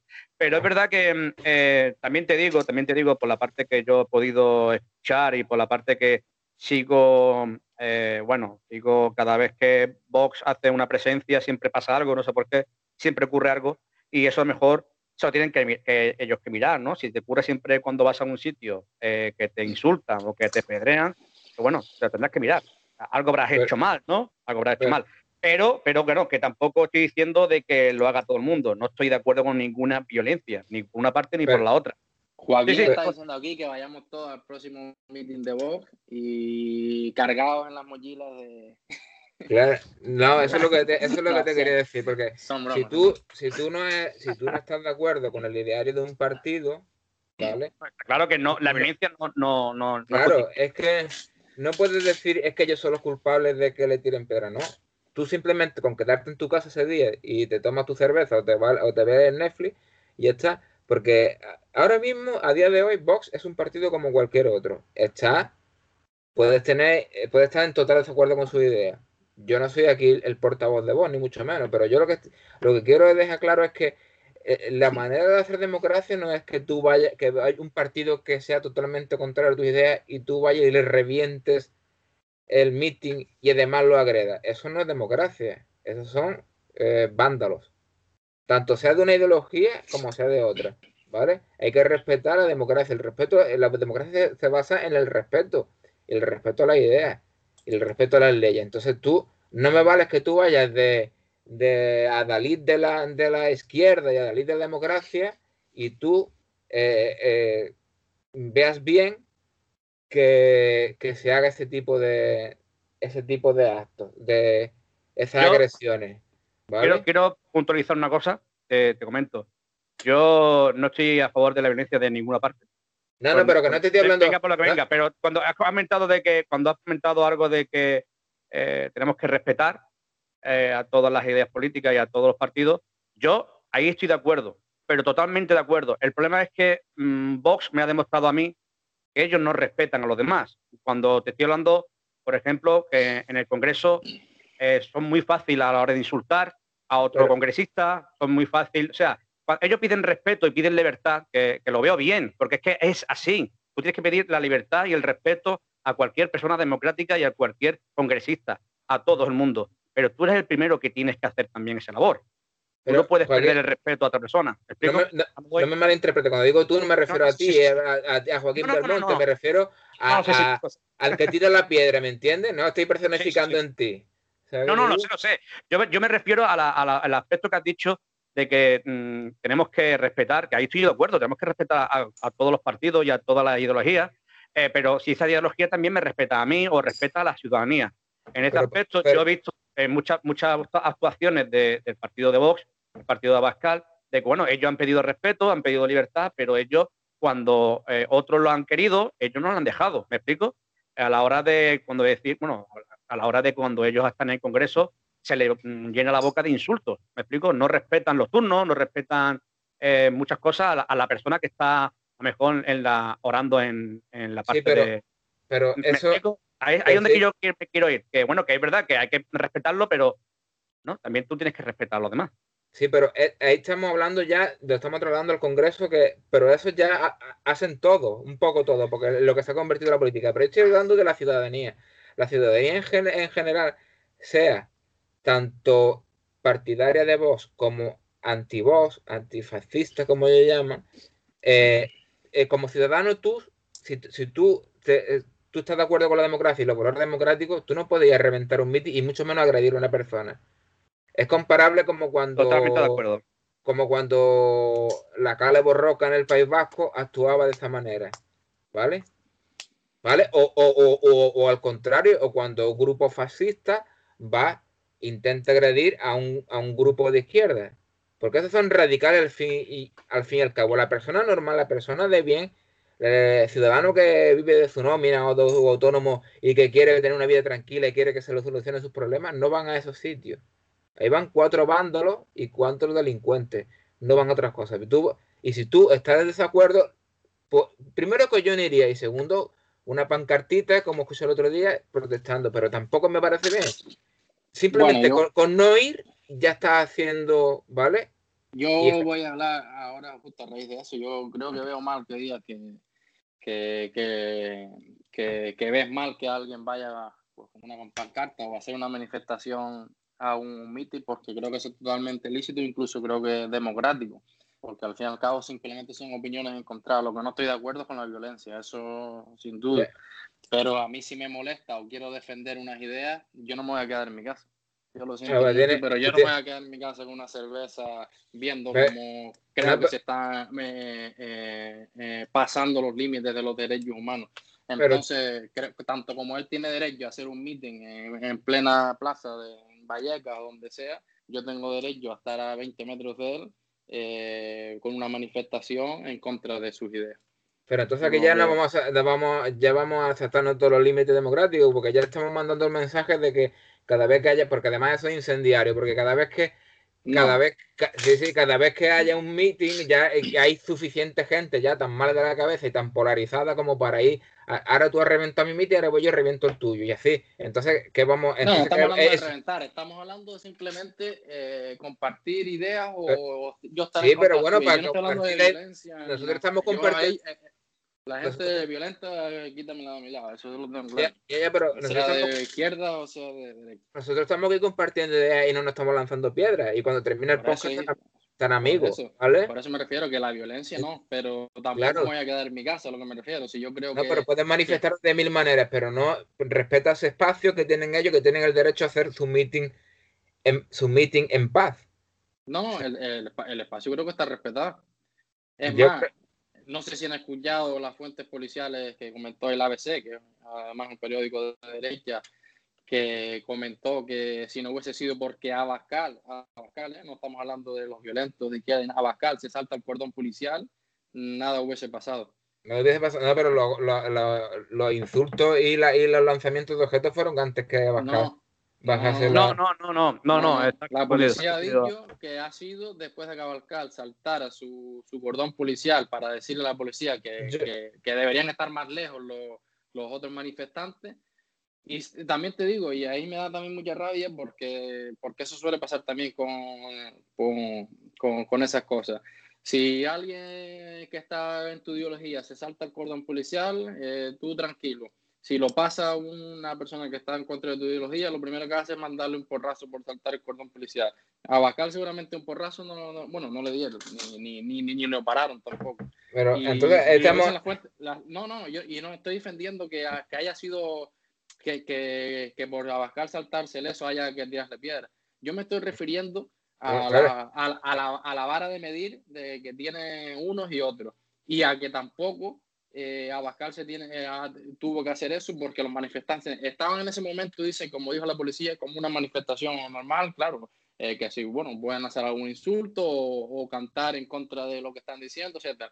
Pero, eh, la policía decía que hasta ese momento no había habido ningún disturbio, ningún problema. Pero tú crees que estaban pudiendo hacer el meeting tranquilamente. Entonces, también... simplemente una persona está dando su meeting y hay derecho a insultarlo, porque ya ponte tú en su lugar. ¿A ti te gusta que tú vayas a dar un meeting y te insulte o te arrojes en piedra? Yo no lo veo. No, no, arroz en piedra no, pero me puedes insultar porque eso, y, y, porque yo me estoy exponiendo también a ellos. Estamos hablando de palabras, estamos hablando, a mí no me gustan los insultos, yo, yo no voy a insultar, voy a decir, eh. pues, eh, puedo decir fascista, puedo, o puedo, no sé, o puedo decir que estoy en contra de sus ideas y demás. Pero, pero, pero, pero no pasa de ahí. Estamos hablando de palabras, estamos hablando de opiniones, estamos hablando de una manifestación en contra de otra, por poner un ejemplo. Pero no se llega más yo estaba en manifestaciones que estamos a 20 metros por eh, un, grupo y a 20 metros otro. Y, no se pasan esos límites. Y uno se gritan de un lado y el otro del otro. Bueno, al fin y al cabo, esas son las manifestaciones y, la, y los encontronazos de ese tipo. Pero no se llega más, ni de un lado ni de otro. Entonces yo asumo totalmente democrático porque está por ley. Ya, pero yo, yo veo el, justificar las agresiones a personas que están dando un mito, porque, porque esa saltar cordón policial no me parece. Yo no, yo, no, yo no justificaba la agresión, te lo dije al principio. Yo simplemente ahí. No, no, pero no hablo de ti. No, ayer no hablo de ti. Hablo de mucho, eh, que ese mismo argumento lo están poniendo en medio de muchos medios de comunicación y los y los periodistas teóricamente. Efectivamente. El medio de comunicación, como dijimos en el primer programa, se tiene que vender. Tiene que vender. Y tiene que, que, darle salsa a esto. Hay algunos que dicen, que lo he comentado al principio, hay algunos que dicen que las piedras provenían de, los mismos eh, simpatizantes de vos, otros que no, que, fue, que fueron de parte de los vecinos de Vallecas. Es que es eso, que, es que esa salsa es lo que vende, es lo que se ve y lo que nos ahí, no, solo veo yo piedras, ¿eh? también veo agresiones a policía, que había un montón de policías agredidos. Efectivamente. Pero la, y yo creo que los tres estamos de acuerdo que la violencia no está. Claro, eh, no está justificada. Pero la misma policía lo dice que eh, el, tener bajas, que tuvieron bajas, ellos mismos reconocen que fue, entre comillas, lo voy a decir entre comillas porque eh, ellos lo dicen muy, muy, muy claramente, fue por culpa de Bascal, por culpa de Bascal, porque fue, eh. saltó el cordón, el cordón policial y donde empezó la gresca gorda, la gresca gorda. yo, te, yo, te, digo mi, opinión, mi opinión, ¿vale? Mi opinión fue, mi opinión es que si tú sabes, si tú sabes que vas a ir a un sitio donde no vas a ser bien recibido, yo no voy. O sea, no, yo, es que, como político. No, es que, no, porque si no, si, si lanzamos ese mensaje, estamos lo mismo que cuando, si estamos ese mensaje, estamos lo mismo que cuando la Gale Borroca y los no, proetarras no dejaban que se hiciera democracia en el País Vasco, porque es que, sí, claro, esto, el político tiene que hacer campaña en todo el país con total libertad. Eso es la base de la democracia. Entonces, los, no vamos a llamar la responsabilidad de unos a otros. Los, responsables de que ocurra algo de esto son los vándalos. Y los vándalos no entienden de democracia. Ellos son los fascistas y los totalitarios. Los políticos, te puede gustar la idea o no gustarte, pero están en su derecho democrático en hacer meeting. Pero yo, te, comento, yo te comento, yo soy político, yo soy político, donde sé que tengo unos seguidores, porque tengo seguidores, mi partido, yo como político, yo mm, no, mm, o sea, no me atrevo a que mis simpatizantes o mis seguidores lo pasen mal por culpa mía, porque yo sé, porque yo sé de que donde voy a ir a, a, un meeting no voy a ser bien recibido, porque lo saben, lo saben. provocas de que a tus simpatizantes lo apedreen o lo insulten, y, yo, yo como político tengo que ser responsable y tengo que ser lo más eh, eh, real posible de que voy a poner en peligro a esa gente. O sea, a esa gente, a mí, no me, a mí no me van a hacer daño porque tengo mi cordón policial y yo soy político. Y a mí no me van a hacer daño, pero van a hacer daño a los que, a los que vienen a verme, a, los pocos o a los muchos que vienen a verme, sabiendo de que puede provocar, no yo ni nadie, pero se puede provocar, eh, como estamos viendo políticamente, que una, una, historia como ha pasado. O sea, y si encima, como ves que no los encuentras, el problema no, el problema no está ahí. El problema, vamos a, ser, vamos a ser más sinceros, el problema no está en que tú vayas a un sitio que sabes que no va recibido. No, el problema está en que como él no consiguió, vamos a ser claros, como él no consiguió que al principio se liara, él fue a buscar la gresca y se, y se, saltó el cordón policial para buscar la gresca. Él quería esa noticia. Él quería provocar esa noticia y lo consiguió. Y aquí estamos debatiendo, estamos debatiendo sobre una cosa que mm, eh, se veía venir. O sea, vamos a ser, vamos a ser claros. Mm, yo no voy a ir, si, yo, si por ejemplo yo soy un rinconero donde eh, voy a un sitio donde no odian a los rinconeros, yo sé a, dónde voy. Y voy, digo, bueno, voy porque democráticamente eh, me, pertenece, voy allí, pero yo voy a hacer lo más responsable posible y voy a decirle a mis seguidores que no vayan, porque se puede encontrar con lo que se encontró. Ese, ese, ese argumento no estoy de acuerdo contigo, ni lo voy a estar, porque un político, de la idea que sea, tiene el derecho, tiene el derecho a hacer política en todos los lugares de España y a ejercer su derecho en libertad. ¿Vale? Y no, se le puede, no, puede, no se le puede dar la vuelta a la tortilla y trasladar esa responsabilidad. El, el, agresor es el que agrede. Y, y, si tú eres bien, tú no entras a un supuesto. Si tú eres una buena persona, no, no entras a una, a una provocación. No, no, está claro, está claro. Pero verá, yo creo que el agresor es el que agrede. Pero también es el agresor el que quieren que le agreden, o que busca que le agreden. Eso también, también, también es un agresor, ¿eh? También un agresor, porque agredes a que otra persona, ¿vale?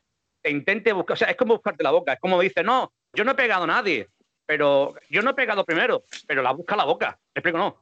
Es como cuando tú estás, cuando éramos pequeños, ¿no? Y tú le pegabas a otro, el que decía, el niño decía, no, yo es que no le he pegado, pero, coño, eh, pero me has buscado la boca. O sea, tú has buscado, me has provocado para que yo te dé el guantazo. Pues yo en este aspecto lo veo, lo veo igual. O sea, yo, yo entiendo lo que quiere decir. Y yo estoy de acuerdo contigo en que el político tiene que ir a, a, dar un meeting donde fuese. Donde, donde, ¿Por qué? Porque democráticamente le pertenece. Y todo el mundo deberíamos de respetarlo. Todo el mundo deberíamos respetarlo. Es así, yo, yo estoy de acuerdo contigo.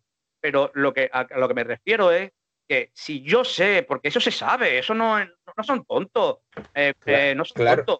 saben de que pero... un sitio, un sitio donde que le va a costar dar un meeting y que no va a ser bien recibido. Yo lo sé. Pero, a ver. Yo, eh, yo, ahí sí es verdad que. En ese aspecto es verdad que hay que tener eh, dos dedos de luces y decir, oye, voy a dar un meeting. Voy a dar un meeting en Vallecas y voy a dar un meeting, pero no voy a, dar, no voy a ir a la Plaza Roja. Porque es que encima ellos mismos saben dónde van.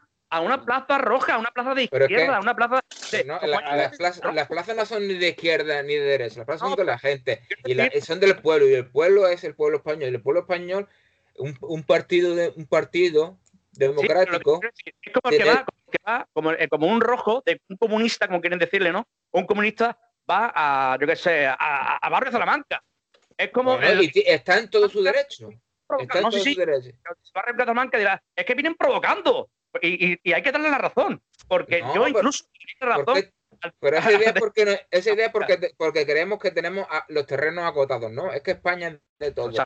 Y, entonces, como es de todo y lo que se, y, se rige por la democracia y por las leyes, pues todos los partidos están en su derecho de, ejercer, eh, de hacer sus mítines y en, todos los territorios sin que se vean agredidos. Es lo mismo que lo, otro de yo, mm, yo, creo que fue una irresponsabilidad de él el bajarse hacia ellos. Eso fue una irresponsabilidad, ¿vale? Lo puedo admitir tal como estaba el ambiente. Fue una irresponsabilidad. Pero también está, está diciendo como yo, como político, no tengo miedo de cuatro asaltados que estén aquí y reventando la democracia. Yo estoy, está diciendo, estoy en mi derecho de hacer política y respetando, respetando la democracia. Al igual que me pareció muy mal, ¿vale? Ese fue su error, el índice hacia ellos, ese fue su error. Al igual que me pareció muy mal que pocos días antes, Pablo Iglesias, con otros, con otros fascistas, porque eso no son ni demócratas ni nada, que empezaran a insultarla, a increparle en la calle, se dirigiese a ellos. No puede tener esa bajeza un tío que hace dos días que era vicepresidente del gobierno. No puede incurrir en eso. Porque eso, es, eso, de acuerdo. ponerse a la altura de un camorrista. Y entonces estamos llevando la política a unos límites de que lo que estamos creando y sembrando, como hemos hablado ya en anterior de un odio, inculcando ese odio a la gente, a la gente. Está tomando una deriva peligrosa. Los políticos tienen que ser responsables de sus actos. Perdón, en los mítines y de donde se ponga. Pero también tienen que ejercer su derecho a hacer política en libertad. ¿Vale? Yo creo que al final, como decía antes, íbamos a estar los tres en el, fondo de la cuestión, o sea, a favor, en el sentido de que lo que condenamos al fin y al cabo es la violencia. Exacto. Claro, luego ya está Totalmente. de si tú bajas del meeting y sabes que, que, que, estás buscando pleito, o como dices tú, como Pablo Iglesias, pues si sabes que te bajas a su nivel y te enfrentas a ellos, pues también estás buscando pleito. Yo creo que los dos, eh. los dos ahí, eh, los dos ahí estuvieron un, un error, eh, bajarse. Pablo Iglesias dice que fue porque hay que darle cara al fascismo, ¿vale? Claro, ahí va a decir yo, digo. Pero, pero se, puede hacer, se puede hacer de otra forma. Se puede hacer de otra forma. Lo que fueron cuatro, cuatro inútiles, igual que en Vallecas serían cuatro inútiles los que hacen estos actos, pero mm, la violencia está, no, no tiene justificación ninguna por parte de quien venga. Pero es lo que hemos dicho al principio, lo que ha dicho bien Fénix. El problema es la, noticia. Son noticias. Ellos buscan la foto, ellos buscan el ser que, estén durante mm, semanas, meses hablando del mismo tema. Y claro, y eso también al periodista le gusta. Eso también le gusta a ellos. O sea, deciros, que, que, mm, cuando decías lo del principio del periodista que llevaba piedras en la mochila, ¿vale? de qué diario, vamos, estamos hablando de diario, ¿eh? que diario le busca, la, salsa es lo que más le gusta. Eh, venden eso, ya, ellos intentan pues mm, provocar una noticia buena y que se venda, porque viven de eso, viven de, la noticia. Pero el mensaje, el mensaje que hay que dar a la gente, el mensaje es que la libertad tiene que ser respetable para todo el mundo. Mm. Aunque, aunque haya un partido que la libertad se lo pase por el forro, ya sea de uno o de otro, pero hay que seguir respetando e intentar que la violencia no, no aparezca en ningún sitio. En ningún sitio. Que... Aparte, cuando tú sabes, por ejemplo, cuando tú sabes de que, eh, pongo el caso de, eh, de Vox, ¿no? De que si encima tú vas a tu barrio y vas a provocar, si encima tú también, como, como persona que está viendo eh, su meeting, que estás en contra, sabe que lo van a intentar, yo no le doy el gusto de que, de que tengan esa noticia por mi barrio. ¿Me explico? no le dio el gusto. Sí, sí, claro, ahí, ahí va yo, perdona. Y, los radicales, como digo yo, eh, tuvieron ese fallo. O sea, eh, han, vendido, porque ya están los dos bandos, diciendo quién es el culpable y quién es, quién es uno u otro. Eh, no, no hay que darle esa facilidad. Mm, por una parte, como dice Fénix, yo me quedo en mi casa y paso de, ellos y no voy, tal y cual, pero por otra parte, no. O sea, por otra parte, si una persona que no, que tú quieres luchar por tu derecho, quieres luchar por tu vecindad, y tú ves que hay un error de que un partido como vos, porque a lo mejor eh, por tus ideas eh, son muy contradictorias, ¿vale? Eh, no quiero que estén aquí y yo me voy a manifestar para que no estén aquí. Es que tanto una parte como la otra, el no ir o el ir a manifestarte porque, porque vienen a un sitio donde no lo quieres ver, ¿vale? es razonable, pero con la paz. O sea, sin es que yo, yo, creo que el debate no está en eso, ni, ni en la manifestación, ni en el meeting, ni no, sino en el disturbio en sí. El debate está en el mensaje porque, ahí está la crispación, la polarización, la radicalización. Entonces, el debate...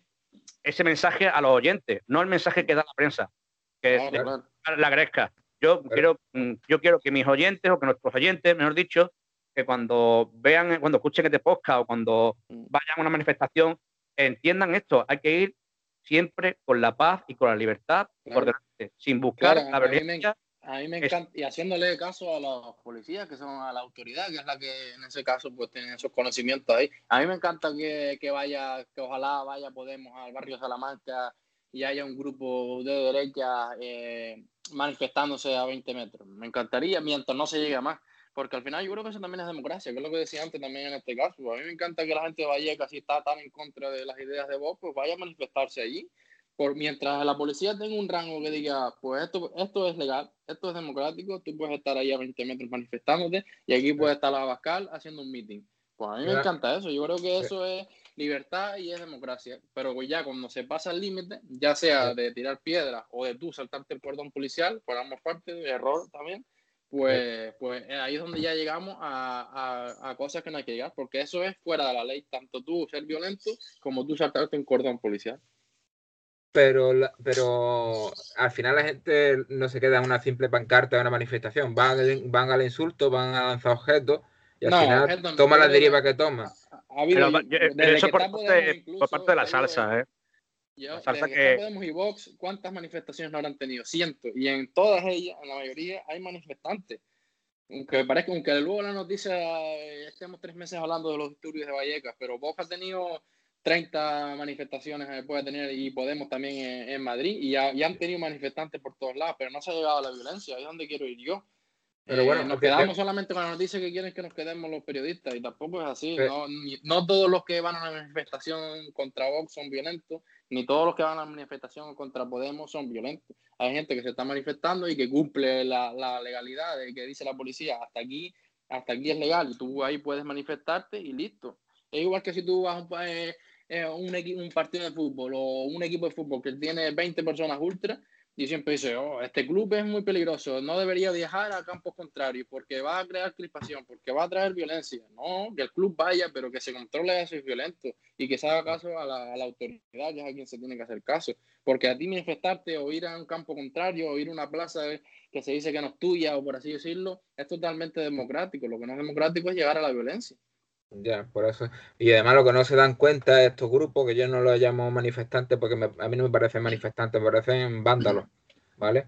Yo el que va el que va predispuesto a llevar piedras en las mochilas y va con intención de agredir, a mí no me parece un manifestante, me parece un vándalo, sea del tipo que sea, ¿vale? yo, yo no los califico ni de izquierda ni de derecha, los califico como vándalos. Pero hay que decir que eh, son 5 de 100 que a lo mejor habría ahí, igual que un partido. No, había, había bastante. Había bastante. yo, creo que no. Al final, siempre lo que se ven en primera fila son los 5 que están pegando con la policía. Y luego lo, que no se, lo que no se dan cuenta es que están cargando de argumentos a la al grupo o a la persona con la que te están contra la que te están manifestando. ¿Vale? Porque le está dando caldo de cultivo. No sé claro, si Sí, sí, Te entiendo, pero digo, yo también he estado en un estadio con 50.000 personas y se pelean 20 y yo no voy a ir detrás de esos 20 porque sean de mi equipo. Es igual que sí, pero el fútbol es distinto. Me estoy refiriendo a esta en tema ideológico. No, yo, yo creo que no es distinto. ¿eh? Yo creo que, es igual. ¿eh? Es igual. Yo he estado en manifestaciones y he estado en, en, zonas ultras y yo te digo yo que ojalá la zona ultra fuera una manifestación. ¿eh? Porque. Ya, pero, mm, no, pero no me estás entendiendo, creo. Yo lo que, estoy, lo que estoy diciendo es que cuando estos grupos de vándalos agreden o tiran piedras o insultan, eh, luego, eh, llámase vos, llámase Podemos o lo que sea, está diciendo, mira, nosotros somos los buenos, esta, gente son los violentos y son los que están equivocados. Lógicamente están equivocados porque son violentos, pero entonces lo que hace es que le salen reforzados de ahí, de esa situación. Entonces, si, tú, estás, si, tú, estás en contra de ellos y tú te comportas de esa manera, lo que haces es que le estás dando argumento y lo estás a ellos lo está eh, enalteciendo de, cualquier manera porque le está dando argumentos contra ti. Entonces lo está haciendo bueno. ¿Vale? No sé si me explico. Sí, sí, sí, pero por eso te digo, por eso te digo que mm, Vox ahí tuvo un mal. Eh, ahí tuvo como mm, un mal ejemplo. O sea, por eso te digo, o sea, el mensaje, eh, tanto para uno como para otro, fue, fue erróneo. O sea, tanto los mm, violentos que tiraron piedra o insultaron o lo que fuese, eh, lo hicieron mal, pero eh, tanto vos, eh, en este caso Abascal, lo hizo aún peor, porque estamos hablando de que, aparte de que provocas, que provocas esa, esa, esa bueno, esa violencia, porque, mm, a ver, vuelvo a recordar de que mm, mientras vos estaba, mientras Abascal estaba en tribuna, solo se escuchaba insultos y fuera y por trabajar, no hubo violencia. Violencia fue cuando él ya se bajó y se asaltó el cordón policial. Eh, por eso te digo, por eso te digo que el violento es el que eh, tira una piedra, pero el violento también es el que busca que él tire la piedra. A eso me refiero. Hay que tener... yo, por, mi parte, yo creo que no hay provocación. Yo creo que tú, eh, si dos no quieren, no, no hay pelea. Entonces. No, exacto, exacto. Por eso, he, dicho, dicho, yo antes que cuando a, los oyentes, que cuando vayan a una manifestación, siempre cuando vayan a una manifestación, vaya quien vaya, si están en contra, no están en contra, busquen la, la, la no lo busquen nunca busquen la violencia. Ellos tienen que, eh, los manifestantes tienen que manifestarse. Y ya está. Y ya está, no, que no busquen más. Y que cuando haya una violencia, que pesarán cinco o seis gatos, como digo yo, que se alejen de ahí. Alejarse de ahí. Que se encargue la policía de ellos. Que se encargue la policía de ellos y ya está. Pero claro, mm, eh, son muy listos. O sea, los que también van buscando la, pelea son gente organizada. También hay que decirlo, tanto de la extrema derecha como de la extrema izquierda son gente organizada y saben dónde, dónde están los puntos débiles y dónde meterse, dónde meterse, dónde esconderse. Y están dentro, dentro de ese, de ese mm, grupo de manifestantes que van con la idea democrática de hacer una manifestación y ya está. Y son gente muy preparada para eso, para tirar dos piedras, decir que hay una provocación y, y, esconderse entre los manifestantes. Ahí está el problema que, sé que son 50.000, no, no, son 5 o 6 nada más. Date, cuidado con, lo que lanza, ¿eh? Yo puedo lanzar el punto, el punto positivo de, de, todo esto, una reflexión positiva, es que yo creo que gracias a, bueno, espero y creo por algunos resultados que estoy viendo, aunque no sé si tiene que ver, pero estoy viendo por estos eh, resultados de, de las encuestas electorales de Madrid y demás, que la gente está entendiendo que hay que alejarse de los radicalismos.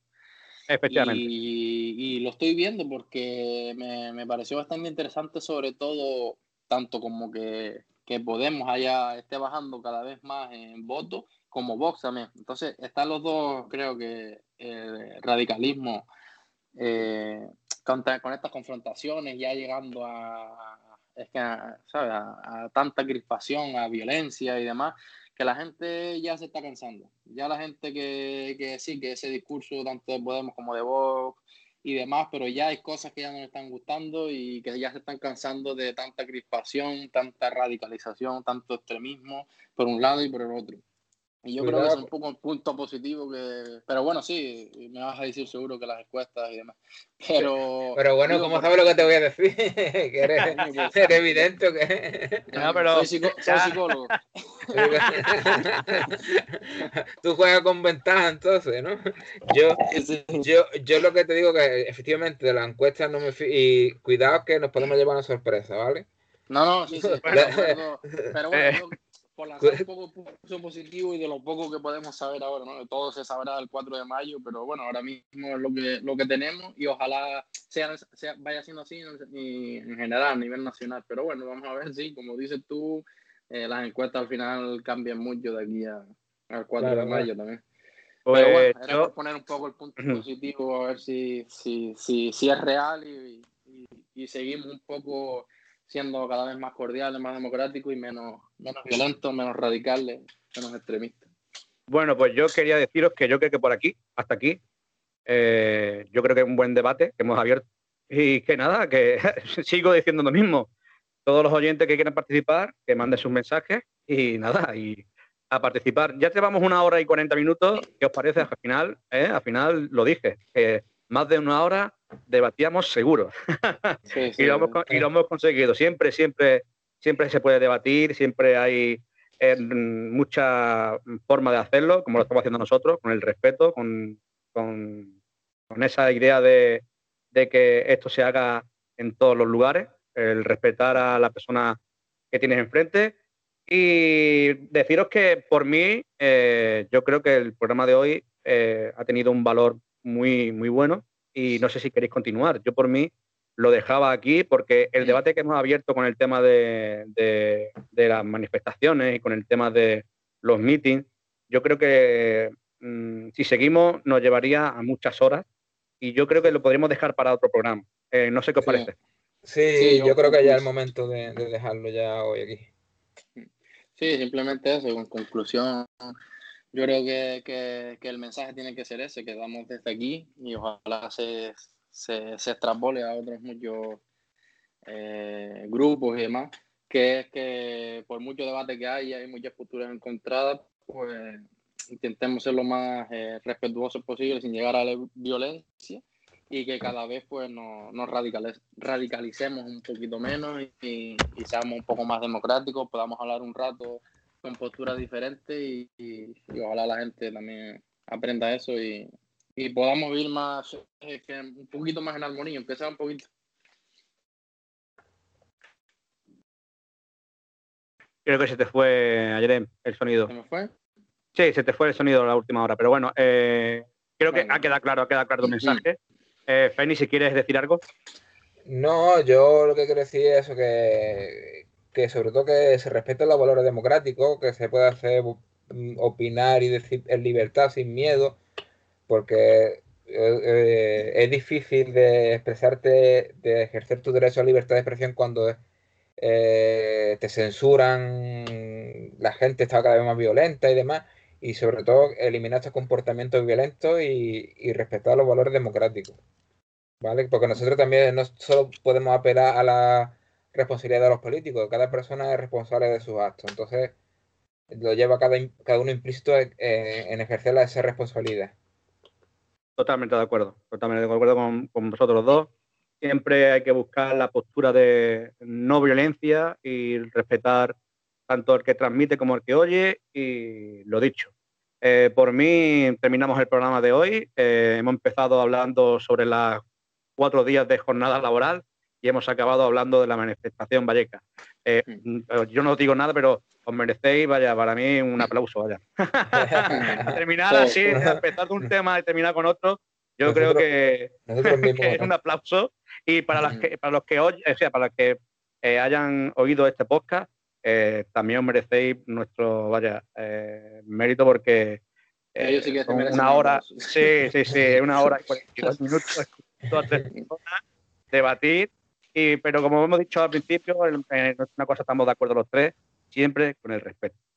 Ya, por supuesto. Pues, eh, lo dicho, gracias a Jeren, gracias Penny, eh, nos escuchamos la próxima semana. Pues nos escuchamos.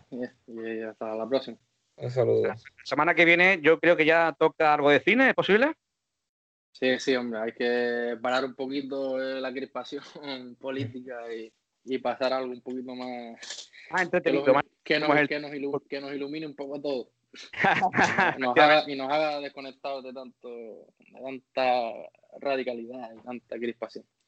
Efectivamente, yo creo que con el cine y la cultura eh, daremos un descanso, daremos un descanso a toda esta eh, forma política y tan radical que se está convirtiendo. Y nada, para la semana que viene eh, algo de cine y ya está, lo dicho. Nos escuchamos la semana que viene. Gracias a los dos. Hasta la próxima.